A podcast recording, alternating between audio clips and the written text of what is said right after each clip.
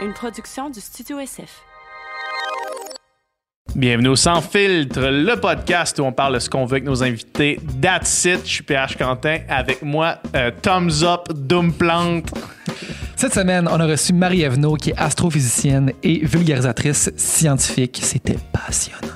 Juste avant, un petit mot de nos sponsors. Donc, cette semaine, Marie Evenot sur le podcast où on explore les confins de l'univers. Moi, c'était, je te l'ai dit, puis je l'ai dit dans le podcast aussi, une des choses que je voulais parler sur le podcast. J'ai tellement écouté de podcasts d'astrophysique, des podcasts avec des scientifiques, puis j'étais là, je veux, je veux qu'on aborde ces sujets-là parce que souvent, je me couche le soir en lisant sur le cosmos, en lisant sur l'univers, en lisant sur les lois de la physique, de la physique quantique, puis je capote. tu dois bien dormir, man. quand vraiment, ça. non, mais vraiment. Je trouve que ça nous rappelle notre place dans l'univers, ça nous rappelle, ça touche aux questions existentielles, c'est vraiment fascinant. C'est vrai, tout à fait. Puis c'est une conversation qui l'est tout autant. Fait que euh, abonnez-vous à nos chaînes, participez à la conversation, laissez-nous des ratings, des thumbs up. Puis, euh, puis surtout, euh, surtout profitez de ces conversations-là. Puis même si on est minuscule ou microscopique dans l'univers, euh, on est tous aussi importants. Y a-t-il de la vie dans l'univers? Vous le découvrirez dans ce podcast.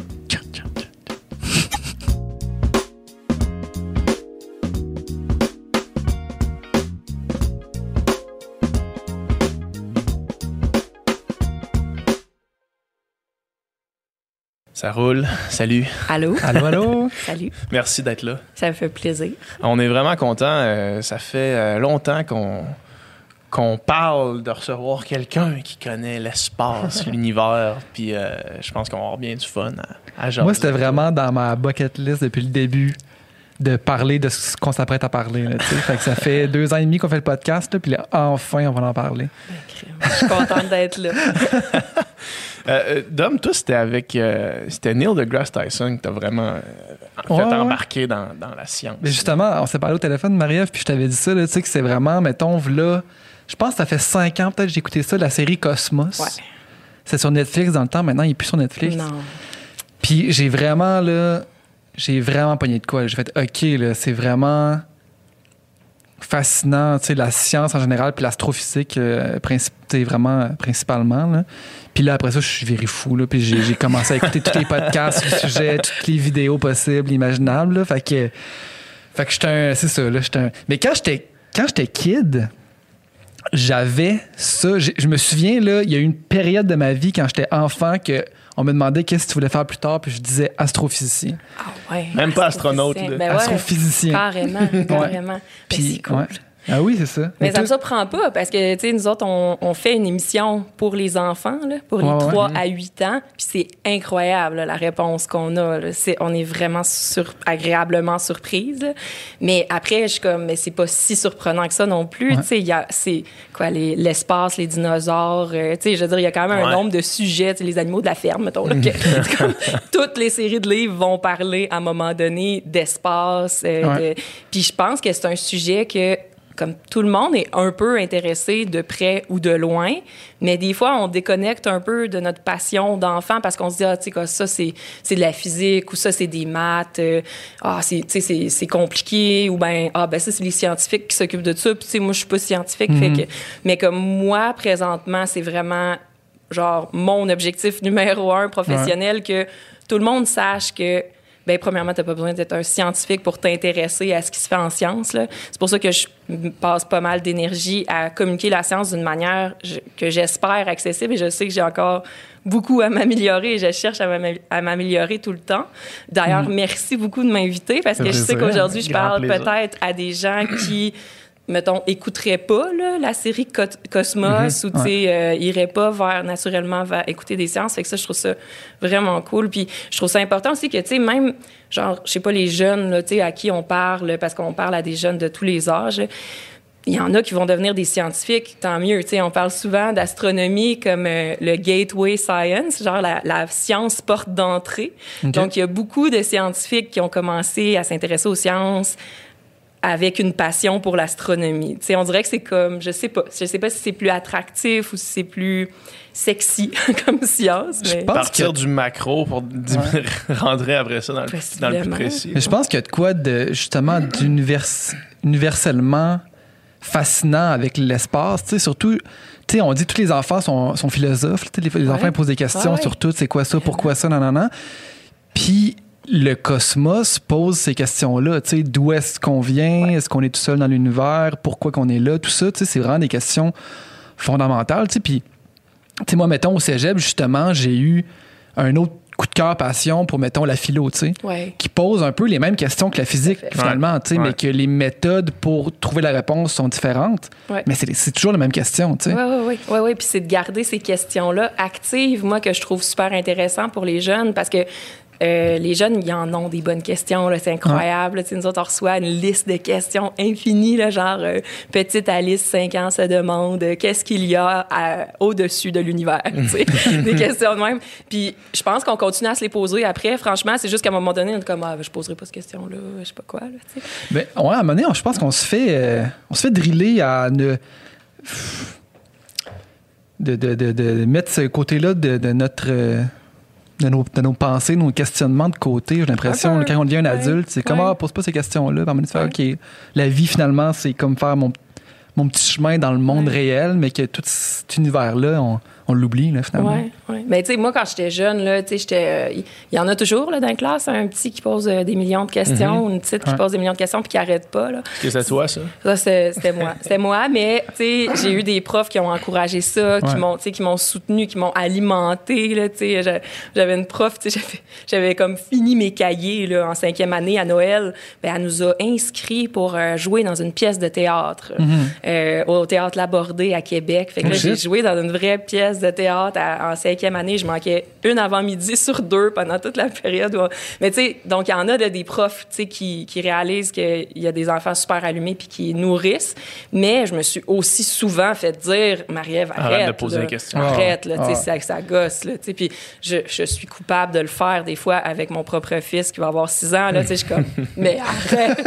Genre, je C'est faisais- sans fin. ah ouais, je faisais des petites recherches pour le, le, le, le podcast. Puis, tu sais, j'ai sorti mon gros livre, Les Planètes. là. Ça, c'est un beau livre. là, si ça vous tente d'acheter ça aux éditions Multimonde, c'est vraiment un beau livre. Puis là, je regardais les pages. Puis là, mon gars était comme, mais pourquoi? Mais ça? Ah, il y a eu autant de missions que ça. Tu sais, il montrait, genre, toutes les missions qu'il y a eu vers Mars, toutes les missions qu'il y a eu vers Vénus, toutes les missions qu'il y a eu vers. En tout cas, puis là, il- c'était infini ces questions-là. Fait que c'était Oui, le oui. fun. Tu pourrais répondre à toutes les questions, puis à un moment donné, t'arriverais au bout de Mais pourquoi il y a de la vie plutôt qu'il n'y en a pas? Puis là, tu ferais bah, euh, je sais pas. C'est là qu'on est coincé. Je sais Ouais, pas. ben, on retombe dans le philo. tu sais. Moi Ouais. aussi, Ouais, j'ai trippé là, au cégep en philo. Puis, tu sais, j'avais un prof qui était comme, il faut absolument que tu ailles en philosophie. Puis, j'étais comme, ouais, ben, j'aime ça, tu sais, réfléchir, mais on dirait que j'ai plus l'impression de répondre à mes questions quand je suis du côté de la physique. Ouais. Même si, bon, pendant, pendant mes études en physique, euh, parce que, tu sais, j'ai fait un bac en physique là, pour devenir euh, ouais. astrophysicienne ou astronome, j'aime mieux des fois. Mais euh, il me semble que j'étais tout le temps frustrée. tu sais, J'étais comme, c'est-tu vraiment ça la réponse? Voyons, c'est bien compliqué. Euh, C'est-tu vraiment ta meilleure explication pour ça? Parce que je comprends pas plus que tantôt. tu sais. Ouais. Fait que ça, je trouvais, euh, j'ai trouvé ça un petit peu frustrant par bout euh, parce que j'avais l'impression que j'aurais comme les réponses. Tu, sais, tu parlais de grandes questions tantôt. là.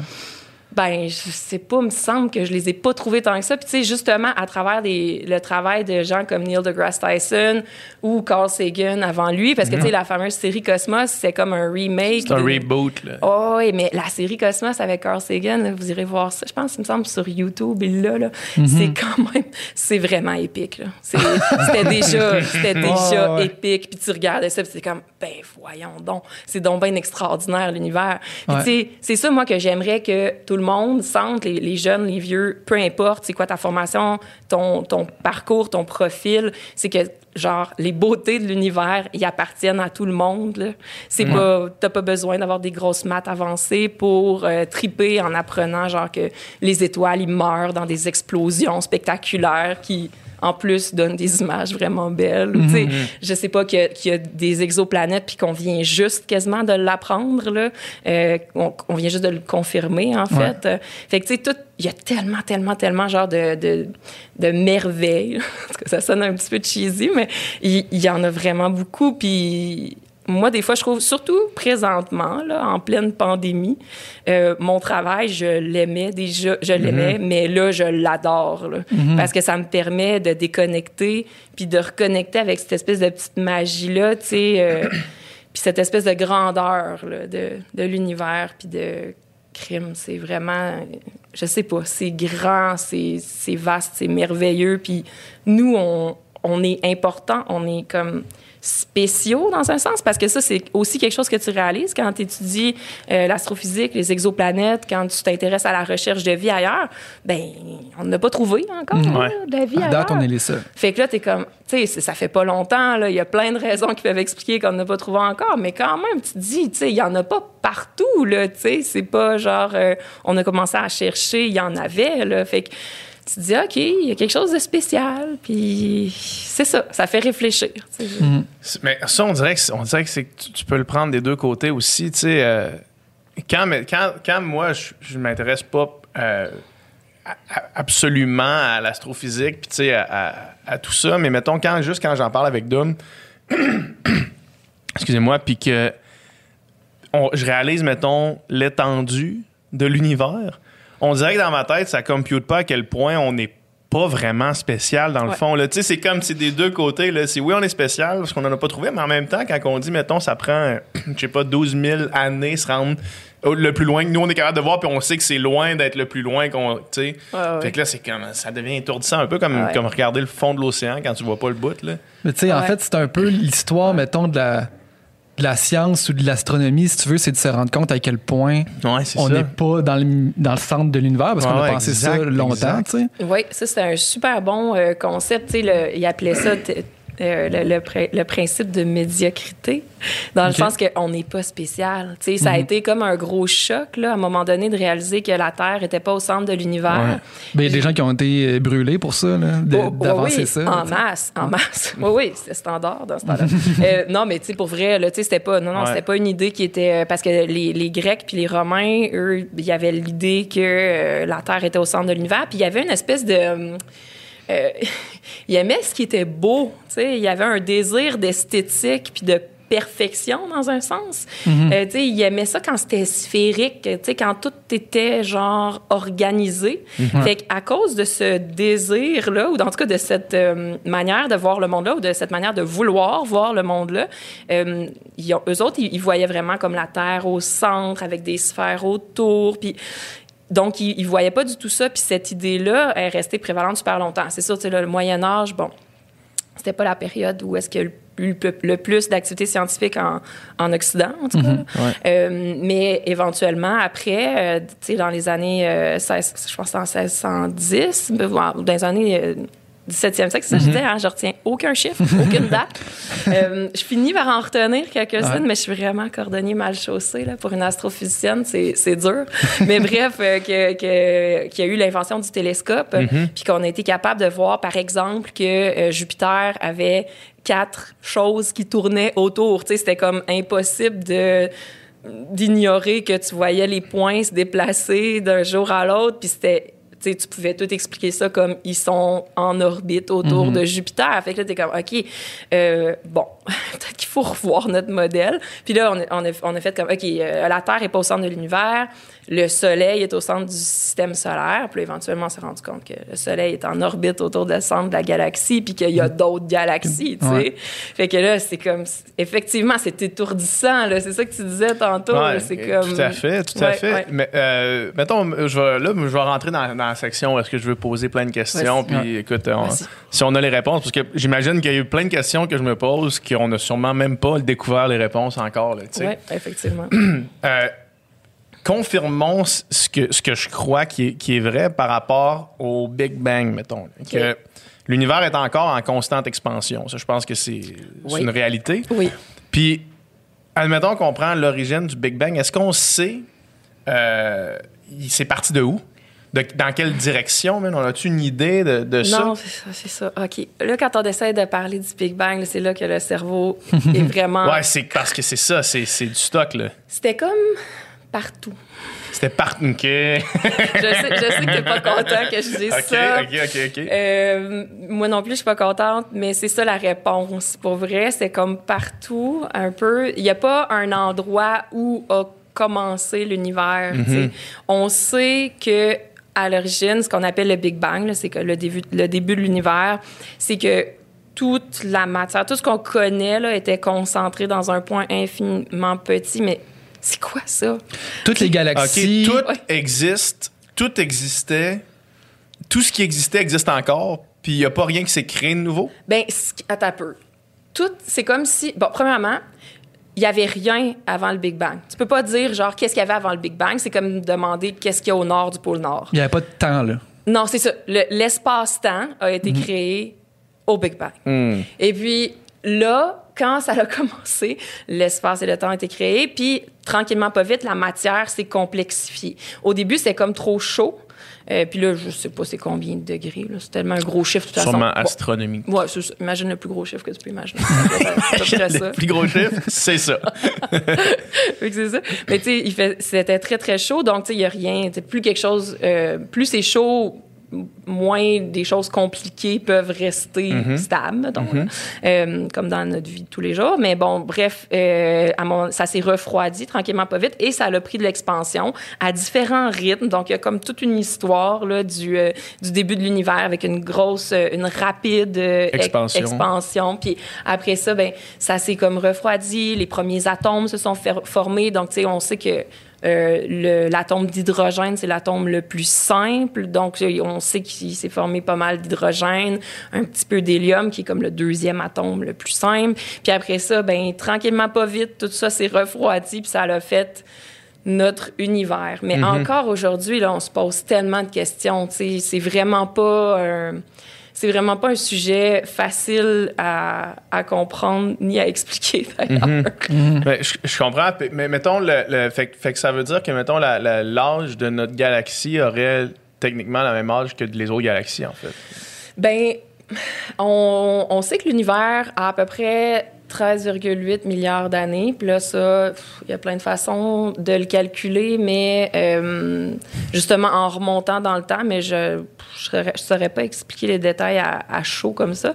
Euh, puis on sait que notre galaxie, bon, est vraiment vieille aussi, mais c'est- il y a comme une certaine... euh, il y a un flou, là, selon les méthodes qu'on utilise. C'est par exemple, on est capable de euh, mesurer l'âge de tel objet dans notre galaxie. Puis là, lui, c'est 12,8 milliards d'années. On est capable de mesurer tel, tel autre objet, puis lui, c'est un peu plus, puis l'autre, c'est un peu moins. Fait que là, on est un- il y a une grosse... euh, il y a un gros flou. Mais, euh, mais ouais, les galaxies se seraient formées, bon, pas toutes en même temps. On sait qu'il y en a qui sont plus vieilles. Donc, quand tu regardes, bon, là, c'est la, la fameuse... euh, vi- la vitesse de la lumière est finie. Donc, euh, ça, ça veut dire que... ça va vraiment vite, là, la lumière. Tu sais, nous autres, on a l'impression que c'est instantané. Ouais. Sauf que c'est sûr parce que nous, comme humains, on n'est pas capable de, de percevoir ça. Mais euh, on utilise souvent l'idée que euh, si on était capable d'éteindre le soleil, ça nous prendrait huit minutes avant de s'en rendre compte parce que ça prend huit minutes à la lumière pour euh, franchir la distance qui nous sépare pardon, du soleil. Fait que vu que la lumière elle va pas à une vitesse euh, infinie, ben quand on regarde dans, dans l'espace avec nos télescopes, on est capable de voir des choses. Puis plus ils, à un moment donné, sont, plus ils sont loin, plus ça fait longtemps qu'ils Qu'on- sont Que ce qu'on voit est réel. plus ça fait longtemps que leur lumière est partie, tu sais, parce Ouais. que ça a pris un certain temps à venir. Puis à un moment donné, ben, on est capable de voir des affaires qui se, ça fait très très très longtemps, là, pas 13,8 milliards, mais tu sais, ça fait très très très longtemps. Puis on est capable de voir que les galaxies n'étaient pas exactement de la même manière. Puis tu sais, nous autres, notre galaxie, je sais pas si tu as déjà vu une image là, de comment on pense que ça a l'air notre galaxie. Donc la galaxie là, c'est euh, toutes les étoiles qui sont autour du Soleil. Donc, le, le Soleil fait partie de la galaxie. Euh, il y a des fois une petite confusion entre système solaire puis galaxie. Là. Le système solaire, c'est le Soleil, Soleil. ses planètes, les planètes naines, Pluton, puis tout. Ouais. Euh, mais c'est pas le seul système solaire de la galaxie qui, elle, comprend quelques centaines de milliards d'étoiles. Puis chaque, chaque étoile est un soleil pour un système solaire, dans le fond. C'est ça. Ça, c'est vraiment cool. J'espère qu'on va en reparler après. Mais tout ça, on, avec des observations, tu sais, on, parce que c'est dur de savoir de quoi elle a l'air, notre galaxie, parce qu'on est dedans. Mm-hmm. avec les enfants, on utilise souvent l'analogie, tu sais, comment tu ferais pour savoir de quoi ton école a l'air si tu es dans l'école puis tu pas le droit de sortir, tu sais, parce que c'est vraiment impossible d'envoyer une sonde pour prendre une photo de notre Voie lactée. Mais bon, bref, on a été capable de voir, tu sais, on mesure la distance des étoiles, on est capable comme ça de se faire une genre de carte. Puis on sait que ça a l'air d'une espèce de spirale. Euh, dans le fond, imagine une assiette, OK? C'est que c'est vraiment plat. Et puis, les, les étoiles sont organisées sur des bras qui forment des spirales. C'est vraiment funky comme, euh, comme euh, forme. Et puis, on pense que pour former des galaxies comme ça, ça prend des collisions entre des galaxies qui seraient plus comme des genres de, de sphères, genre, avec plus d'étoiles dans le centre, Fait mais moins. à s'écraserait en se rentrant dedans. Ouais, c'est comme en se fonçant dedans. Là, il y a des gens qui font des simulations numériques de ça. Là, donc, ils, font, ils fabriquent des galaxies dans leur ordinateur. là. Puis, puis, puis, on est capable de montrer que, en faisant collisionner, ce qui n'est pas un mot, faisant entrer en collision Ouais. des galaxies, on est capable de former des galaxies spirales. Donc, ça, ça nous indique que notre galaxie est peut-être pas dans. tu sais, Et pas de nouvelles, nouvelles, ouais. Mais c'est vieux, pareil. Là. Puis ça n'a pas été, on le sait pas avec précision, mais ça n'a pas été très long après que l'univers se soit créé pour que. Ben, ça n'a pas été très long. Ça a été Ouais, ouais, long, mais ben, sur l'échelle. Sur euh, l'échelle de temps, c'est ça, pour que la galaxie se forme. Fait que l'univers, le Big Bang, ça ferait roughly 13,8 milliards d'années. La galaxie, un peu moins. Un peu moins. Puis la Terre, elle a quoi, 4,5 milliards d'années, une affaire Ouais, comme ça? 4,5, ouais, ouais, à peu près ça, ouais. Fait que, mettons, notre système, en tout cas, la planète, ou du moins la Terre, on, on sait ça. Ouais, ça, on sait ça. Puis comment qu'on sait ça? En coupant un arbre puis en comptant les petits nerveux. Ben non. Parce que, tu sais, les arbres, euh, ça fait pas si longtemps Ouais, que, ça, que ça existe, finalement. Mais, euh, ben, tu sais, il y a toutes sortes de façons. Ça, c'est plus les géologistes là, qui, étudient, qui étudient ça. Mais euh, avec les roches, entre autres, qu'on est capable de dater avec euh, des, la radioactivité. Donc, on connaît quand même assez bien, tu sais, les, les différents atomes. Là. Tantôt, je parlais de l'hydrogène, de l'hélium, mais ça continue la suite. Là. Donc, plus il y a de, de protons puis d'électrons, puis ça, c'est des petites particules qu'on n'est vraiment pas capable de voir, mais qu'on est capable d'étudier. Euh, plus il y en a, euh, ben, à, à mesure qu'on en ajoute, ça fait différents euh, éléments chimiques. Donc, euh, vous avez déjà entendu les noms, là, oxygène, carbone, nan, nan. mais il y en a qui sont radioactifs. Ben c'est ça. Mais les- la radioactivité, ben c'est ça, ça varie dans le temps. Puis ça, ça c'est une. Là, je, je sens que je suis en train d'expliquer quelque chose qui est pas du tout mon domaine, mais j'ai déjà appris ça. Ouais. Euh, que euh, à- on est capable de mesurer comme ça. Ça fait combien de temps, tu sais, que ça, ça que la, que la Terre a été. Ben, dans le fond, on est capable de mesurer l'âge des roches comme ça. Puis Ouais. ça Mais me donne- semble, si je me souviens bien, mon cosmos, Ben, vas-y.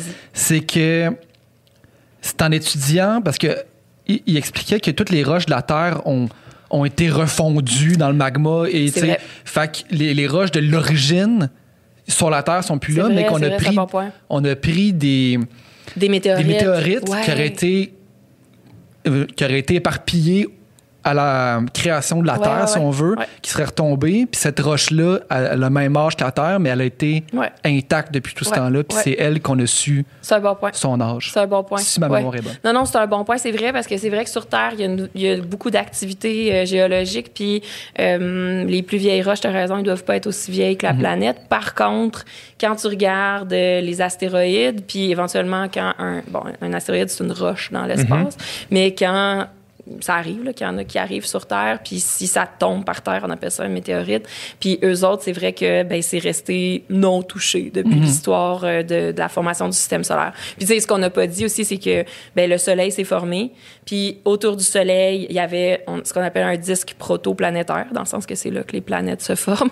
Puis c'est là que les planètes se sont formées. Puis tu sais, bon, ça prend un certain temps pour former des planètes, mais c'est pas si long que ça non plus. Fait que, tu sais, le, le Soleil est un petit peu plus vieux que la Terre, mais c'est ça.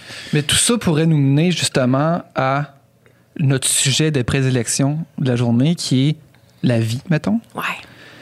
Puis on sait que justement la planète a à peu près cet âge-là, 4,5 milliards, puis que la vie est arrivée pas tellement longtemps après. Non, c'est ça. Puis, tu sais, moi, les chiffres en milliards, ça me dit rien pantoute.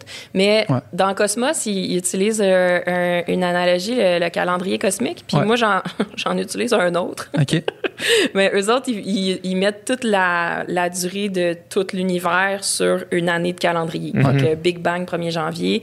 Aujourd'hui, tu sais, on est le 31 décembre à, à presque minuit. Ouais. Mais moi, j'aime ça le faire pour l'histoire de la, de, la, de la Terre parce que ça nous donne une super bonne idée. euh, à- en tout cas, ça nous donne une bonne idée de l'histoire de la vie sur Terre. Fait que Ouais. faisons-le ensemble. Ben oui. Fait que il y a 4,56, je crois, milliards d'années, la Terre s'est formée. On va dire que ça, c'est le 1er janvier. OK? Puis aujourd'hui, ben, on est le 31 décembre. Presque arrivé à minuit. on est dans le décompte, là. On, Ah on ouais. est prêt à Ah ouais. crier bonne année. là. On est, non, mais comme c'est fini. C'est là, là. fini. C'est ça, c'est ça. Et puis, euh, ben, j'aime ça, moi, poser la question, là, tu sais, tu, tu penses que la, la vie est arrivée quand là-dedans? Parce que ça, c'est, c'est ça qui nous aide à, à comprendre là, à quel point, en tout cas, toute l'histoire. Fait que d'après vous, euh, vous, vous- Ouais, vous- mettons, mettons le 1er janvier, fait que la création de la Terre, Ouais. ça représente quoi? Comment est-ce qu'une planète apparaît? Ah, ben C'est quand est-ce qu'on dit parce que mettons pour, pour être capable de répondre à, ou d'estimer une réponse vraiment qui va être loin de la réalité sûrement à ta question faut faut que je tu sais c'est quoi le 1er janvier à minuit euh, à 0000 là? Ben là, t'avais comme une boule de lave, là. Qui sortait de où? Dans, OK, ben c'est ça. Le disque protoplanétaire. OK. Ouais. Fait que pour former, je pense qu'on va revenir à former une étoile. ouais ouais ben ok, Ok. À- ouais. à- à- avec les enfants, j'ai fait quelque chose qui s'appelle la danse des mains. Je leur fais lever leurs mains. Mais comme il y a une, euh, il y a des trucs dans l'espace là qui s'appellent des nébuleuses. C'est plein de poussière, c'est plein de gaz, c'est très très diffus là. Tu sais, tu te promènerais là, tu le saurais probablement pas. là, sais. Euh, mais C'est pour- nébuleux, là. C'est nébuleux. Tout à fait. intéressant intéressant Donc, euh, pour plein de raisons, tu sais, par exemple, je sais pas, il y a une étoile qui explose à proximité. Euh, ou, juste en se déplaçant là, autour de, la galaxie, parce que ces nuages-là aussi, ils se promènent autour de la galaxie, ben, il, va, euh, il va y avoir une espèce de mouvement de compression qui va faire que les petites particules vont commencer à se rapprocher. Puis on sait comment que la gravité fonctionne. Plus tu es proche, plus tu as le goût de te rapprocher. Donc, euh, la gravité fait que, c'est ça. Donc, plus tu es proche, plus tu as le goût de te rapprocher. Puis à un moment donné, ben, ça va faire que dans le centre, il va s'allumer une étoile. Donc, il va y avoir tellement de matière à la même place qu'il va pouvoir y avoir de la fusion nucléaire. Puis c'est ça qui définit une étoile. Quelque chose qui est capable de briller par elle-même grâce à de la fusion nucléaire dans son cœur. C'est qu'il y a de l'hydrogène qui est en train de se transformer en hélium. Puis ça, ça dégage beaucoup d'énergie. Euh, on aimerait bien ça, reproduire ça sur Terre, d'ailleurs. J'ai vu que ça... Il y, a- il y a des gens qui travaillent là-dessus. là. Créer, Ah. créer des soleils? ben, faire de l'énergie grâce au même processus qui permet puis ça ça donne de l'énergie infinie Ouais, c'est pas si simple que ça, par exemple. Mais une mais- centrale nucléaire, c'est pas ça? Non, une centrale nucléaire, c'est le contraire. Tu prends des gros, des gros atomes puis tu les sépares. C'est de la fission. Ah. Fait qu'on est en train d'essayer. J'ai l'impression que ça- cette conversation-là va être une série de parenthèses. Là. Ouais. On est en train d'essayer de recréer des étoiles en reproduisant le phénomène que tu viens de nous expliquer en ce moment. On veut pas recréer des étoiles, on veut faire de l'énergie. Faire de l'énergie avec le Ouais. même processus. Ouais, exactement, exactement. Mais c'est pas du tout. euh, on n'est pas proche, là. OK. Mais il y a des gens qui, qui- tu sais, je pense qu'il y a des, des gros. En tout cas, ils construisent des grosses affaires, là. mais c'est-tu les, les atomes qui tournent là, vraiment vite, après ça, qui veulent les faire se, se percuter? Ça, c'est une autre affaire. Les accélérateurs de particules, ça permet de mieux comprendre la matière, entre autres. Euh, Puis ça se peut qu'ils utilisent des principes similaires, mais je- là, je suis sérieux, je sais vraiment pas. Là, comme- Les autres, ils veulent recréer des trous noirs, si je me trompe ouais, pas. c'est ça. C'est l'antimatière qui parlait.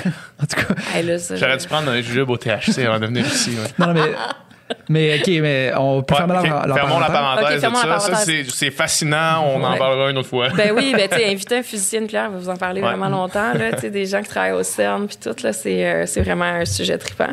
Mais bref, ton étoile est allumée au Ouais, centre. l'étoile est créée. Mais il reste un paquet de cochonneries autour. il reste un, pa- un C'est paquet le terme de. euh, technique C'est le utilise. terme technique.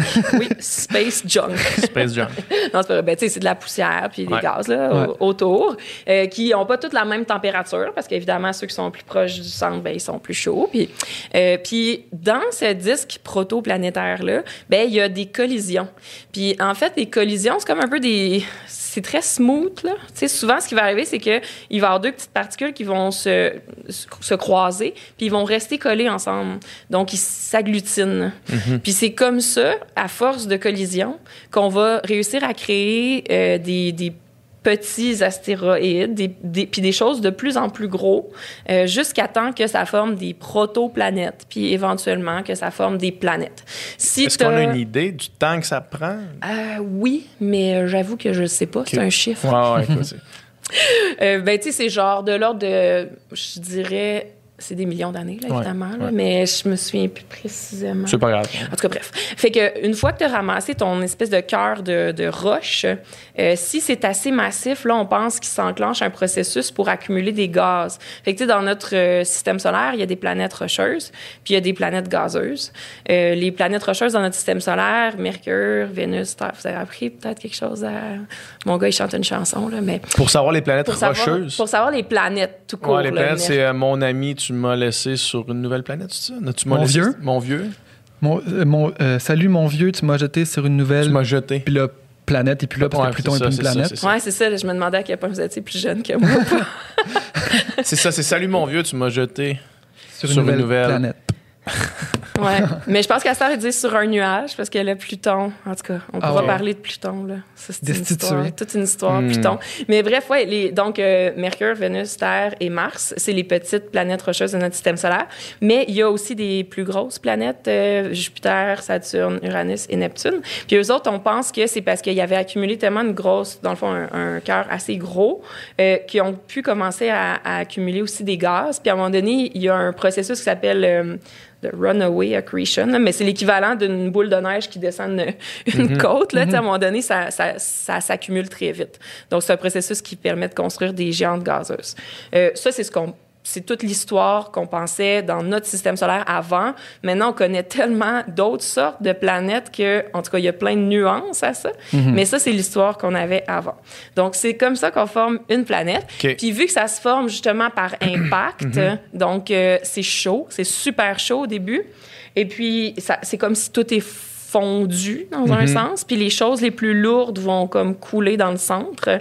Donc les métaux, tu sais, nous autres notre planète, il y a un cœur qui est plus, euh, c'est ça, qui est plus avec des matériaux plus lourds, euh, puis jusqu'à à, à la croûte là, qui est bon des, des matériaux plus légers, mais ça reste de la roche.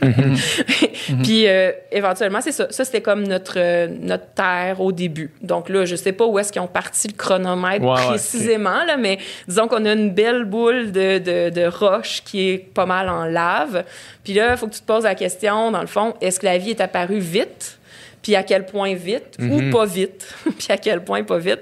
Pour répondre à ma fameuse question, d'après vous, quand vous pensez que la vie est apparue si on ramène toute l'histoire de la planète Terre sur une année de calendrier? C'est tellement. J'ai tellement aucune référence. Mais étant donné que ma fête, c'est le 15 janvier, je vais dire aux alentours du 15 janvier. là. Le 15 janvier, ça serait vraiment. Ben moi, je, je, je crois le savoir. Vas-y. Je crois le savoir. Parce qu'il me semble que tu, je t'ai entendu dire quelque part. Puis, euh, mais il me semble que c'est dans le mois de mars. Là. T'es bon. Dans le mois de mars? Ouais, Ouais. T'as, bien écouté. Fait que, tu sais, oui, c'est vrai, effectivement, c'est- ça aurait pu être comme quasiment Ouais. instantané à Mais ta je me doute fête. qu'il y, a, euh, qu'il y a- qu'il y a un processus plus long que ça. C'est parce qu'au début, euh, quand c'est juste la lave, t'as pas vraiment le goût de, rester- de vivre là. là. Non, c'est ça, c'est ça. C'est pas tellement le fun. Fait chaud. là. Fait en dans le coin du mois de mars, c'est là que la vie serait arrivée. Fait C'est qu'à là que peu près au tiers de l'histoire de la planète. là. Parce qu'au début, il n'y avait pas d'eau. Au début, il n'y avait pas d'eau, il n'y avait pas d'air, il n'y avait pas rien. C'est juste. Non, c'est ça. Ben là, la planète a dégazé un peu. Donc, les, les, les, les, ce qui constitue notre atmosphère, c'est constitué de plein de façons, mais entre autres par le dégazage. Donc, tu sais, la- les, les, les petites, euh, les, les, les gaz qui étaient contenus dans cette boule de roche-là, ben, ils, ils sont sortis. là, Ils ont dégazé de la, de la planète. Puis, effectivement, l'atmosphère s'est construite. Puis, je pense que, tu sais, au début, il, il pleuvait sans arrêt. Là, tu sais, c'était comme... En tout cas, c'est toute une histoire. C'était pas, pas une place où tu avais le goût d'être au début. Puis, effect- évi- évidemment, c'était pas des humains qui étaient là au début. Ouais, là. ouais, c'est ça. Euh, mais même, tu sais, les formes de vie les plus simples qui sont apparues, ben ça prend, euh, comme on a dit tout à l'heure, tu sais, quand il fait trop chaud, il y a pas grand-chose de complexe qui peut euh, survivre.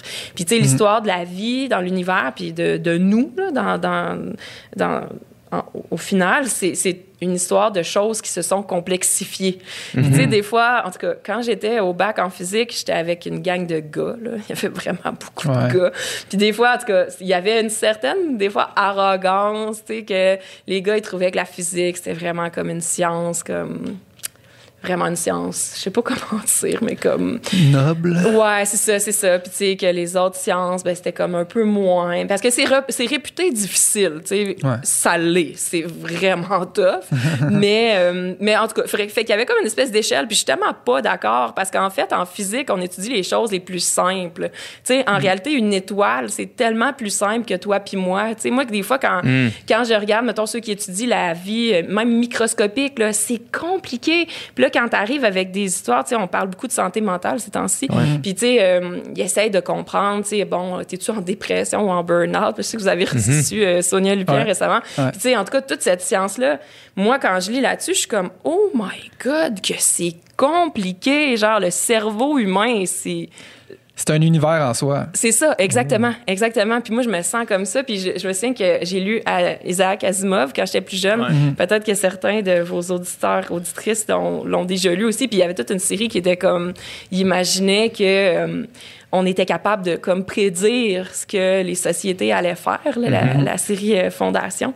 En tout cas, bref. Puis euh, moi, ça m'avait fait réaliser, oh my god, c'est tellement compliqué. Mais bref, l'astrophysique, c'est quand même relativement simple. Ouais. Et puis, euh, mais la vie, non. Puis Ouais. en fait, quand on essaye de refaire de la vie en laboratoire, on n'est pas capable.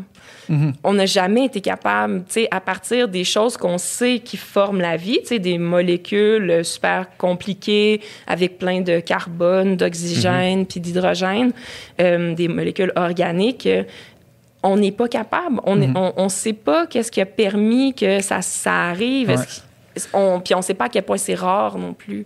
C'est ça. Fait que là, on est, on est au mode Mars sur le calendrier de la planète Terre. Ouais. Il y a de l'eau, il y a de la roche, il y a toutes sortes d'éléments. Puis du jour au lendemain, il y a des trucs qui se mettent ensemble, puis tout d'un coup, il y a des il y a de la vie, il y a des choses qui bougent par elles-mêmes, qui veulent se reproduire. Ouais. Puis on sait pas qu'est-ce qui fait qu'on est passé d'une roche à la vie, tu sais. Ben, mettons que le mystère, il est un peu plus pointu que ça, dans le sens Mhm. que, tu sais, on a des bonnes idées comment les molécules organiques se sont formées.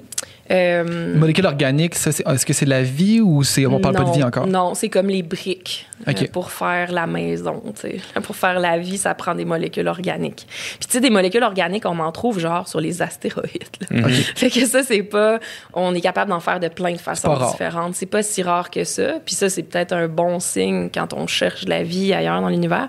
Mais euh, pour faire, euh, disons, la petite, euh, disons, une cellule, là, au plus simple, là, Ouais. tu sais, c'est comme une petite membrane qui protège un petit bagage génétique. Puis Ouais. le petit bagage génétique, il est encodé avec euh, des, euh, de la- de l'ADN. Puis de l'ADN, c'est une molécule ultra complexe Mhm. avec plein, plein de, de- de molécules organiques, avec plein de, de- d'acides aminés. là. Ouais. Fait que bref, ça, on le sait pas comment ça s'est formé au début, mais il y a plein d'hypothèses. Fait que tu sais, c'est pas. On sait, c'est pas qu'on sait pas comment qu'une roche est devenue un singe. C'est, ouais. ah, c'est- plus pointu que ça, mais le, le petit sparkle, à un moment donné dans le processus, ça, ça reste un mystère, on le sait pas.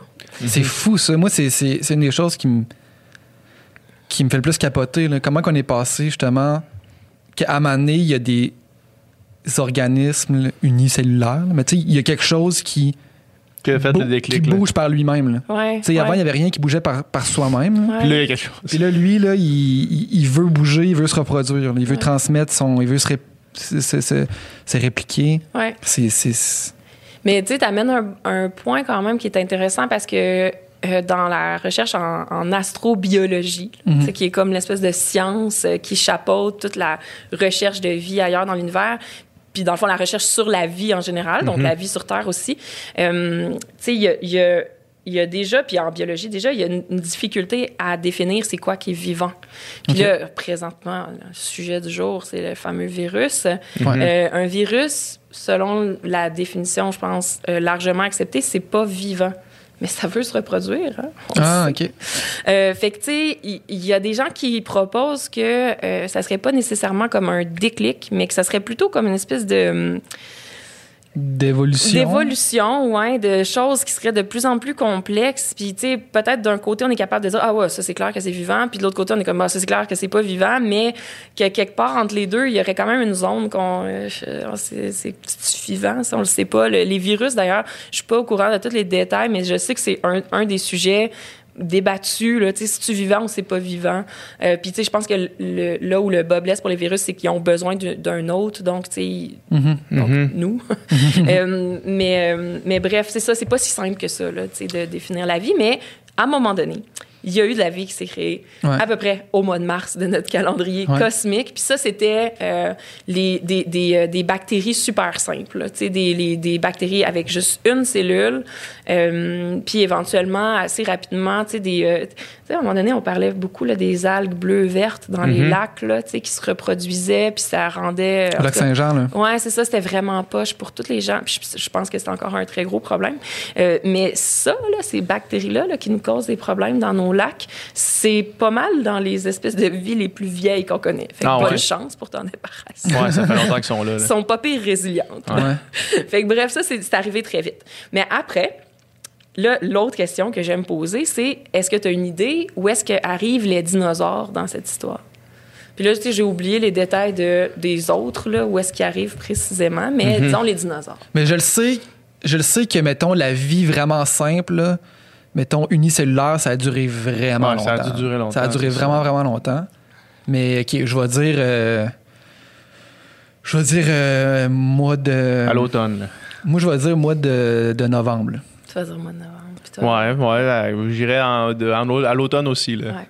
Mais c'est pire que ça. C'est mi-décembre. Mi- Ah ouais. OK. C'est ça.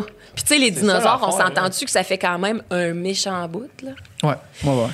Fait que là, c'est ça. Fait que ça nous donne une bonne idée, tu sais, de l'histoire de la vie sur la Terre. C'est vraiment juste une histoire de microbes. Ouais, c'est ça. finalement. Puis de vie très simple. Puis à un moment donné, c'est, sûr que ça s'est complexifié. Des organismes multicellulaires. Euh, je, me, je me souviens plus, c'est peut-être au mois de septembre, là, des organismes multicellulaires. Mais en tout cas, c'est... Puis tu sais, quand tantôt tu parlais des arbres, là, les arbres, c'est comme une merveille qui a pris beaucoup de temps avant d'être... euh, D'être créé. D'être créé, ouais, tu sais, d'évoluer, tu sais. Donc... euh, donc, c'est ça, moi, ça me frappe toujours. Puis, tu sais, ça, ça me, c'est une des choses qui me dit, OK, de la vie extraterrestre, probablement, mais euh, Des civilisations, les chances sont, sont plus faibles un peu. c'est ça, ouais. tu sais, Star Trek, là, moins, tu sais, Ouais. là, les- la, la civilisation galactique avec plein de, de, de, tu sais, qui ont toute l'air d'être des humains, en plus. Mais mettons, c'est quand, quand est-ce que, euh, sur ce calendrier-là, quand est-ce que la vie qui était obser- observable à, l'œil est apparue, tu sais? Une Tu mettons, parce que les dinosaures sont arrivés, sauf qu'ils sont pas arrivés, tu sais. euh, Non, non, non, c'est ça. il y a eu, tu sais, à un il y a, il y a eu des, des- des organismes qui sont devenus des organismes multicellulaires qui, Ouais. qui, là, à un moment donné, sont devenus assez gros pour qu'on puisse les, les remarquer, tu sais. Ouais, un petit ouais, poisson, ça, un Ouais, c'est ça. Fait que Ouais. mettons, mettons un petit poisson, tu sais, justement, là, un petit poisson des chenaux, là. Ouais, ben, Tu sais, qui c'est- est arrivé, là. C'est vraiment plus tard, là. c'est Ouais, ouais, c'est ça. Mais tu sais, je ne saurais pas te dire exactement les, euh, les dates, mais tu sais, ça, ça, doit être dans l'été ou plus, ou plus tard. Ouais, là, c'est ça. Fait que c'est. S'il y avait de- des, des, je sais pas, une civilisation qui s'était posée, il y aurait peut-être. Il y a pas plus de chances qu'on là. arrive, qu'on trouve, mettons, éventuellement une planète avec un petit poisson, des chenaux, Ouais. qu'avec une espèce de, de société de, de reptiliens sur une Ouais. planète désert. Ouais, Mais- les mais- heptapodes, là. Mais ce qui est surprenant puis fascinant, c'est que justement, que la vie du moins unicellulaire a pogné vraiment rapidement.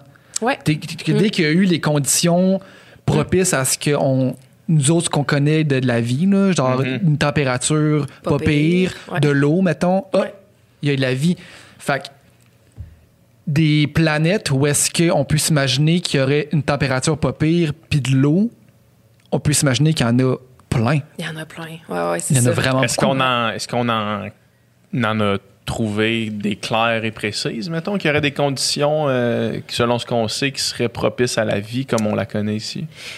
Ben, c'est une question qui pourrait prendre beaucoup de temps à répondre. Ouais. ça dépend, euh, mais on peut, on peut se lancer là-dedans. Oui et non, là, dans le sens qu'on a des, de ce qu'on sait, on a des bons euh, prospects, comme on dit en anglais. Ouais. Euh, L'espèce de liste là, dans, dans une galaxie près de chez vous qui reçoivent l'amener, qu'il faut qu'ils visitent. Là. ouais, on Genre, a, Eux autres peut-être, mais peut-être que non aussi. Là.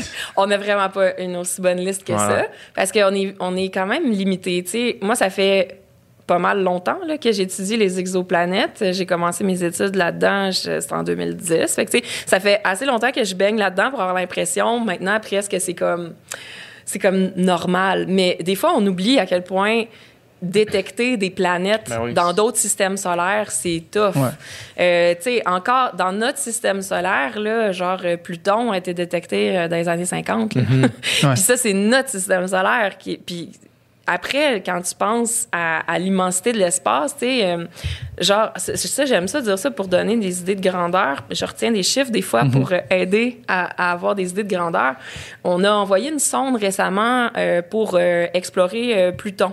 C'est la sonde New Horizon. Elle a pris des photos de Pluton, là, puis on voit comme un cœur, genre. de-. En tout cas, vous irez voir des images de, de Pluton euh, On, par on- la- on a vu que Pluton, il y avait une genre d'atmosphère, justement, ce Ouais, qu'on ce ouais, qu'on ouais. pensait pas. C'est vraiment encore plus compliqué qu'on pensait, puis plus fascinant qu'on pensait. Puis ça, c'était vraiment comme une belle découverte. combien de temps ça a pris à la sonde de se rendre là? Ah, ça a été vraiment long parce que quand ils l'ont envoyé, Pluton était encore une planète. Fait que c'était avant 2006. Ok. Puis elle est arrivée il n'y a, a pas si longtemps que ça. Là. Fait que Mhm. euh, ça a pris vraiment longtemps. Là. Euh, ça, c'est c'est Ça bon. me à- fascine, hein. T'imagines-tu, genre un degré off, puis tu passes à côté complètement. Ben oui, c'est ça. Faut que, faut que la trajectoire soit parfaite. Mais il faut Ouais. qu'on connaisse. Ça, tu ça c'est une, une des choses aussi qui est, qui est le plus fascinant, c'est à quel point. tu sais, on a découvert, mettons, les lois de l'univers, là, la gravité et compagnie, il y en a plein d'autres. Puis là, on est capable de prédire. Tu sais, tu sais, Nostradamus, là, qui prédisait des affaires, là, tu sais, puis qui, c'est comme. Là, on, est Nostradamus next level, dans le sens qu'on est capable de dire dans genre euh, 10 milliards de. Non, pas 10 milliards, mais tu sais, mettons 10 000 ans, telle comète va passer ici.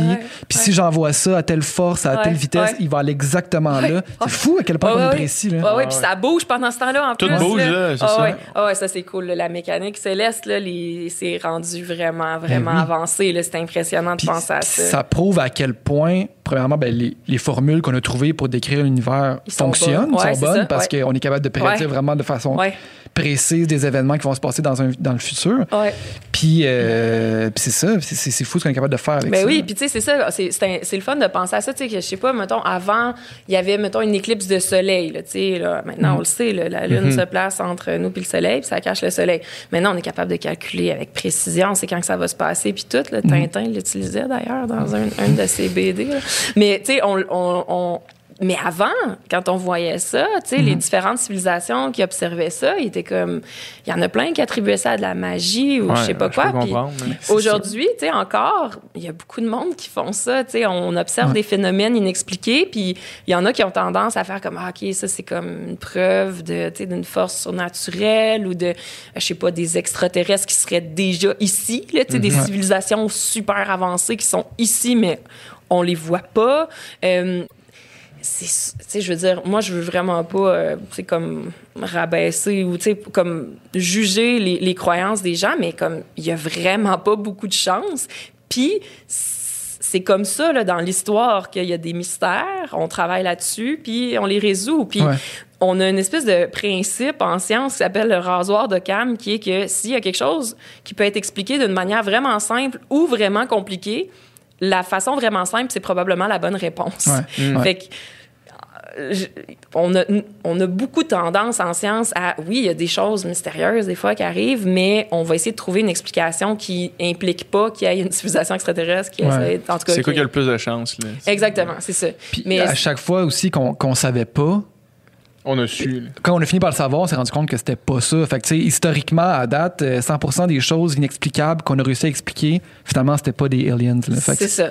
Mais ça veut pas dire qu'un jour ça sera, sera pas ça. Mais ça va prendre quand même, tu sais, des, des grosses preuves. Ouais. Tu sais, c'est ça. il- C'est Carl Sagan qui disait, là, extraordinary claims need euh, extraordinary Oui, evidence. là. ouais, ouais, ça prend des preuves qui sont extraordinaires pour faire des, des annonces qui sont extraordinaires. Ouais. Puis on s'en souvient régulièrement, là, nous autres. Mais si on revient à notre euh, système solaire, tu sais, Ouais. donner une idée de grandeur, Ouais, parce ouais. que tu demandais combien de temps ça a pris pour se rendre à New Horizon. En astronomie, on utilise beaucoup une unité de grandeur qui s'appelle l'unité astronomique. C'est tout simplement la distance moyenne entre la Terre puis le Soleil. Euh, puis on on pense pas là, à quel point notre système solaire est vaste. Donc euh, entre la Terre et le Soleil, il y a un, une unité astronomique, mais Pluton est à, à peu près 40 unités astronomiques. Du soleil? Exactement du Soleil, ouais. Donc euh, Ouais. petit- un petit peu moins de 39 de la Terre. Ouais, c'est ça, exactement. Ouais. Fait que, fait que c'est, c'est ça, c'est super vaste. là. Puis l'autre idée de grandeur que j'allais donner, Ça serait c'est pas que si long se rendre au soleil, dans le fond, là. de Pluton? De- D'ici.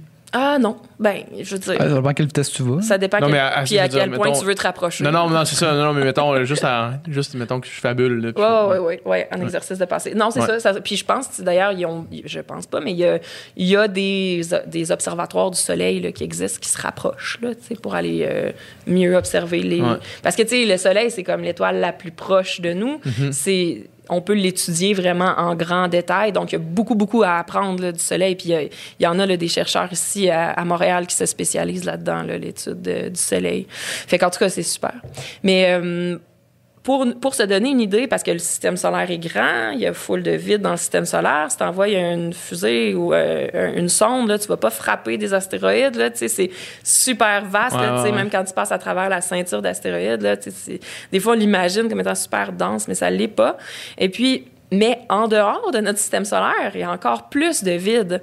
Donc, New Horizon, qui est la chose la plus rapide qu'on a jamais construite, euh, en tant qu'humanité, si on voulait l'envoyer vers Proxima du Centaure, qui est l'étoile la plus proche, là, on utilise... Est-ce qu'on sait, est-ce qu'on sait, juste une, courte parenthèse sur. Proxima du Centaure? Vas-y. Euh, alors, est-ce qu'on sait qu'il est-ce qu'il y a un système solaire autour de ce soleil-là? Est-ce qu'il y a des planètes? Est-ce que, puis on les, on les a retrouvées, on les, les a vues? Proxima B est intéressante, là. Hein, c'est ça? Intéressant. OK, parfait. Ben, euh, fermons la parenthèse, Ouais. retournons après Ouais. là-dessus. Fait que si, mettons, on veut envoyer une sonde à cette, euh, vers ce système solaire-là, Ouais. ça prendrait Genre des dizaines de milliers d'années. des dizaines de milliers. Fait que c'est un peu là qu'on est baisé à pouvoir dire on est capable d'aller voir Pluton sans l'air de quoi, c'est déjà Ouais. très long, Ouais. mais on peut pas vraiment aller prendre les Non. aspects des autres planètes. là, Non, À ça. moins être à 4, quelque chose années-lumière, c'est C'est ça? ça, c'est ça. À- rendu là, on n'utilise plus l'unité astronomique parce que ça serait un- encore grand. un chiffre trop grand. On utilise les années-lumière. Ce- ce- cette unité-là est un peu mélangeante parce qu'il y a années dedans. Fait que Mhm. Ça laisserait croire que c'est une, c'est une unité de temps, mais non, c'est une unité de distance parce que c'est la distance que la lumière parcourt Mhm. en un an.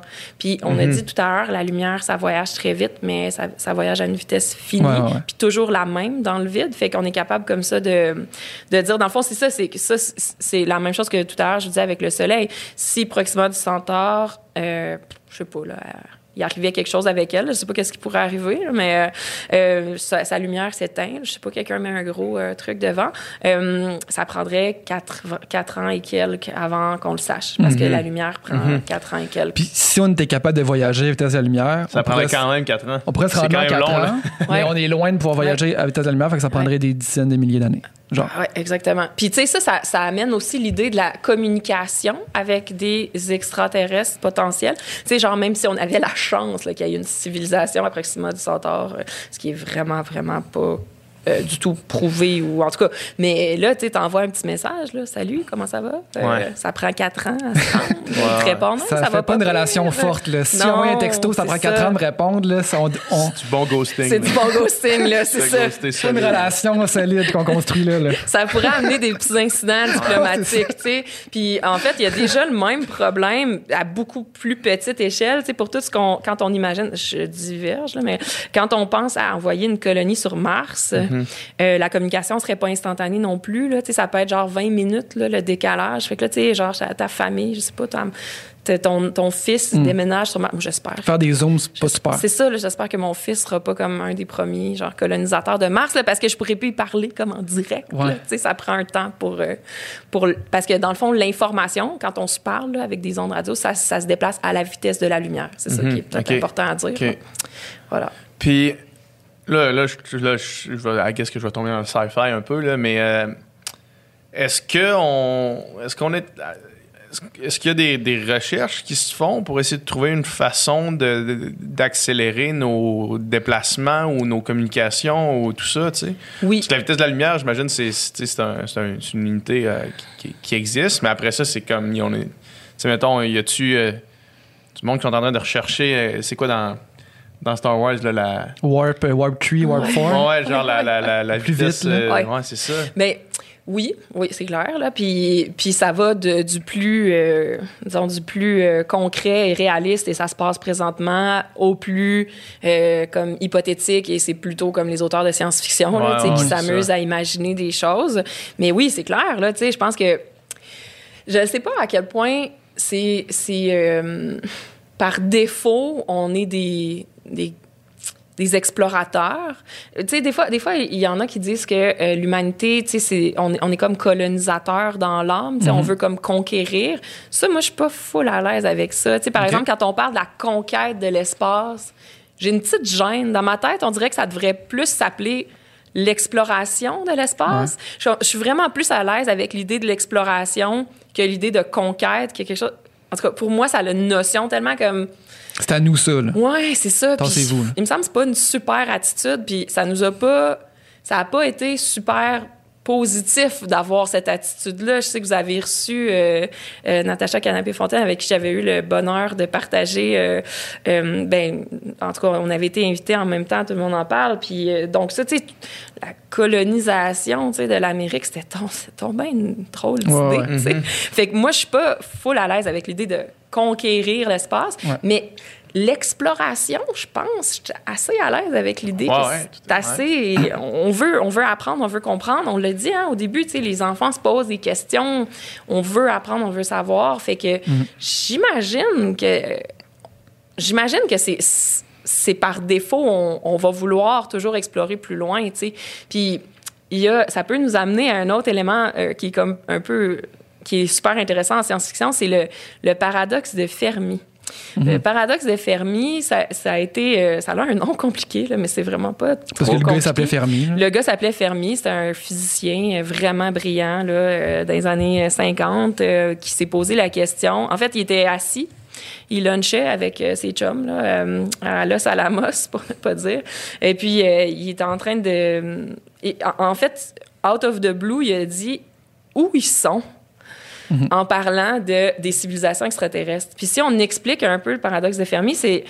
euh, tu sais, là, on a parlé des ordres de grandeur. Là, de, ça fait 13,8 milliards d'années que l'univers existe. Euh, nous autres, ça fait euh, 4,6 milliards d'années que la Terre existe. Mais il y a eu des planètes qui se sont formées avant ça. Là. On sait qu'il y a des étoiles qui sont plus vieilles.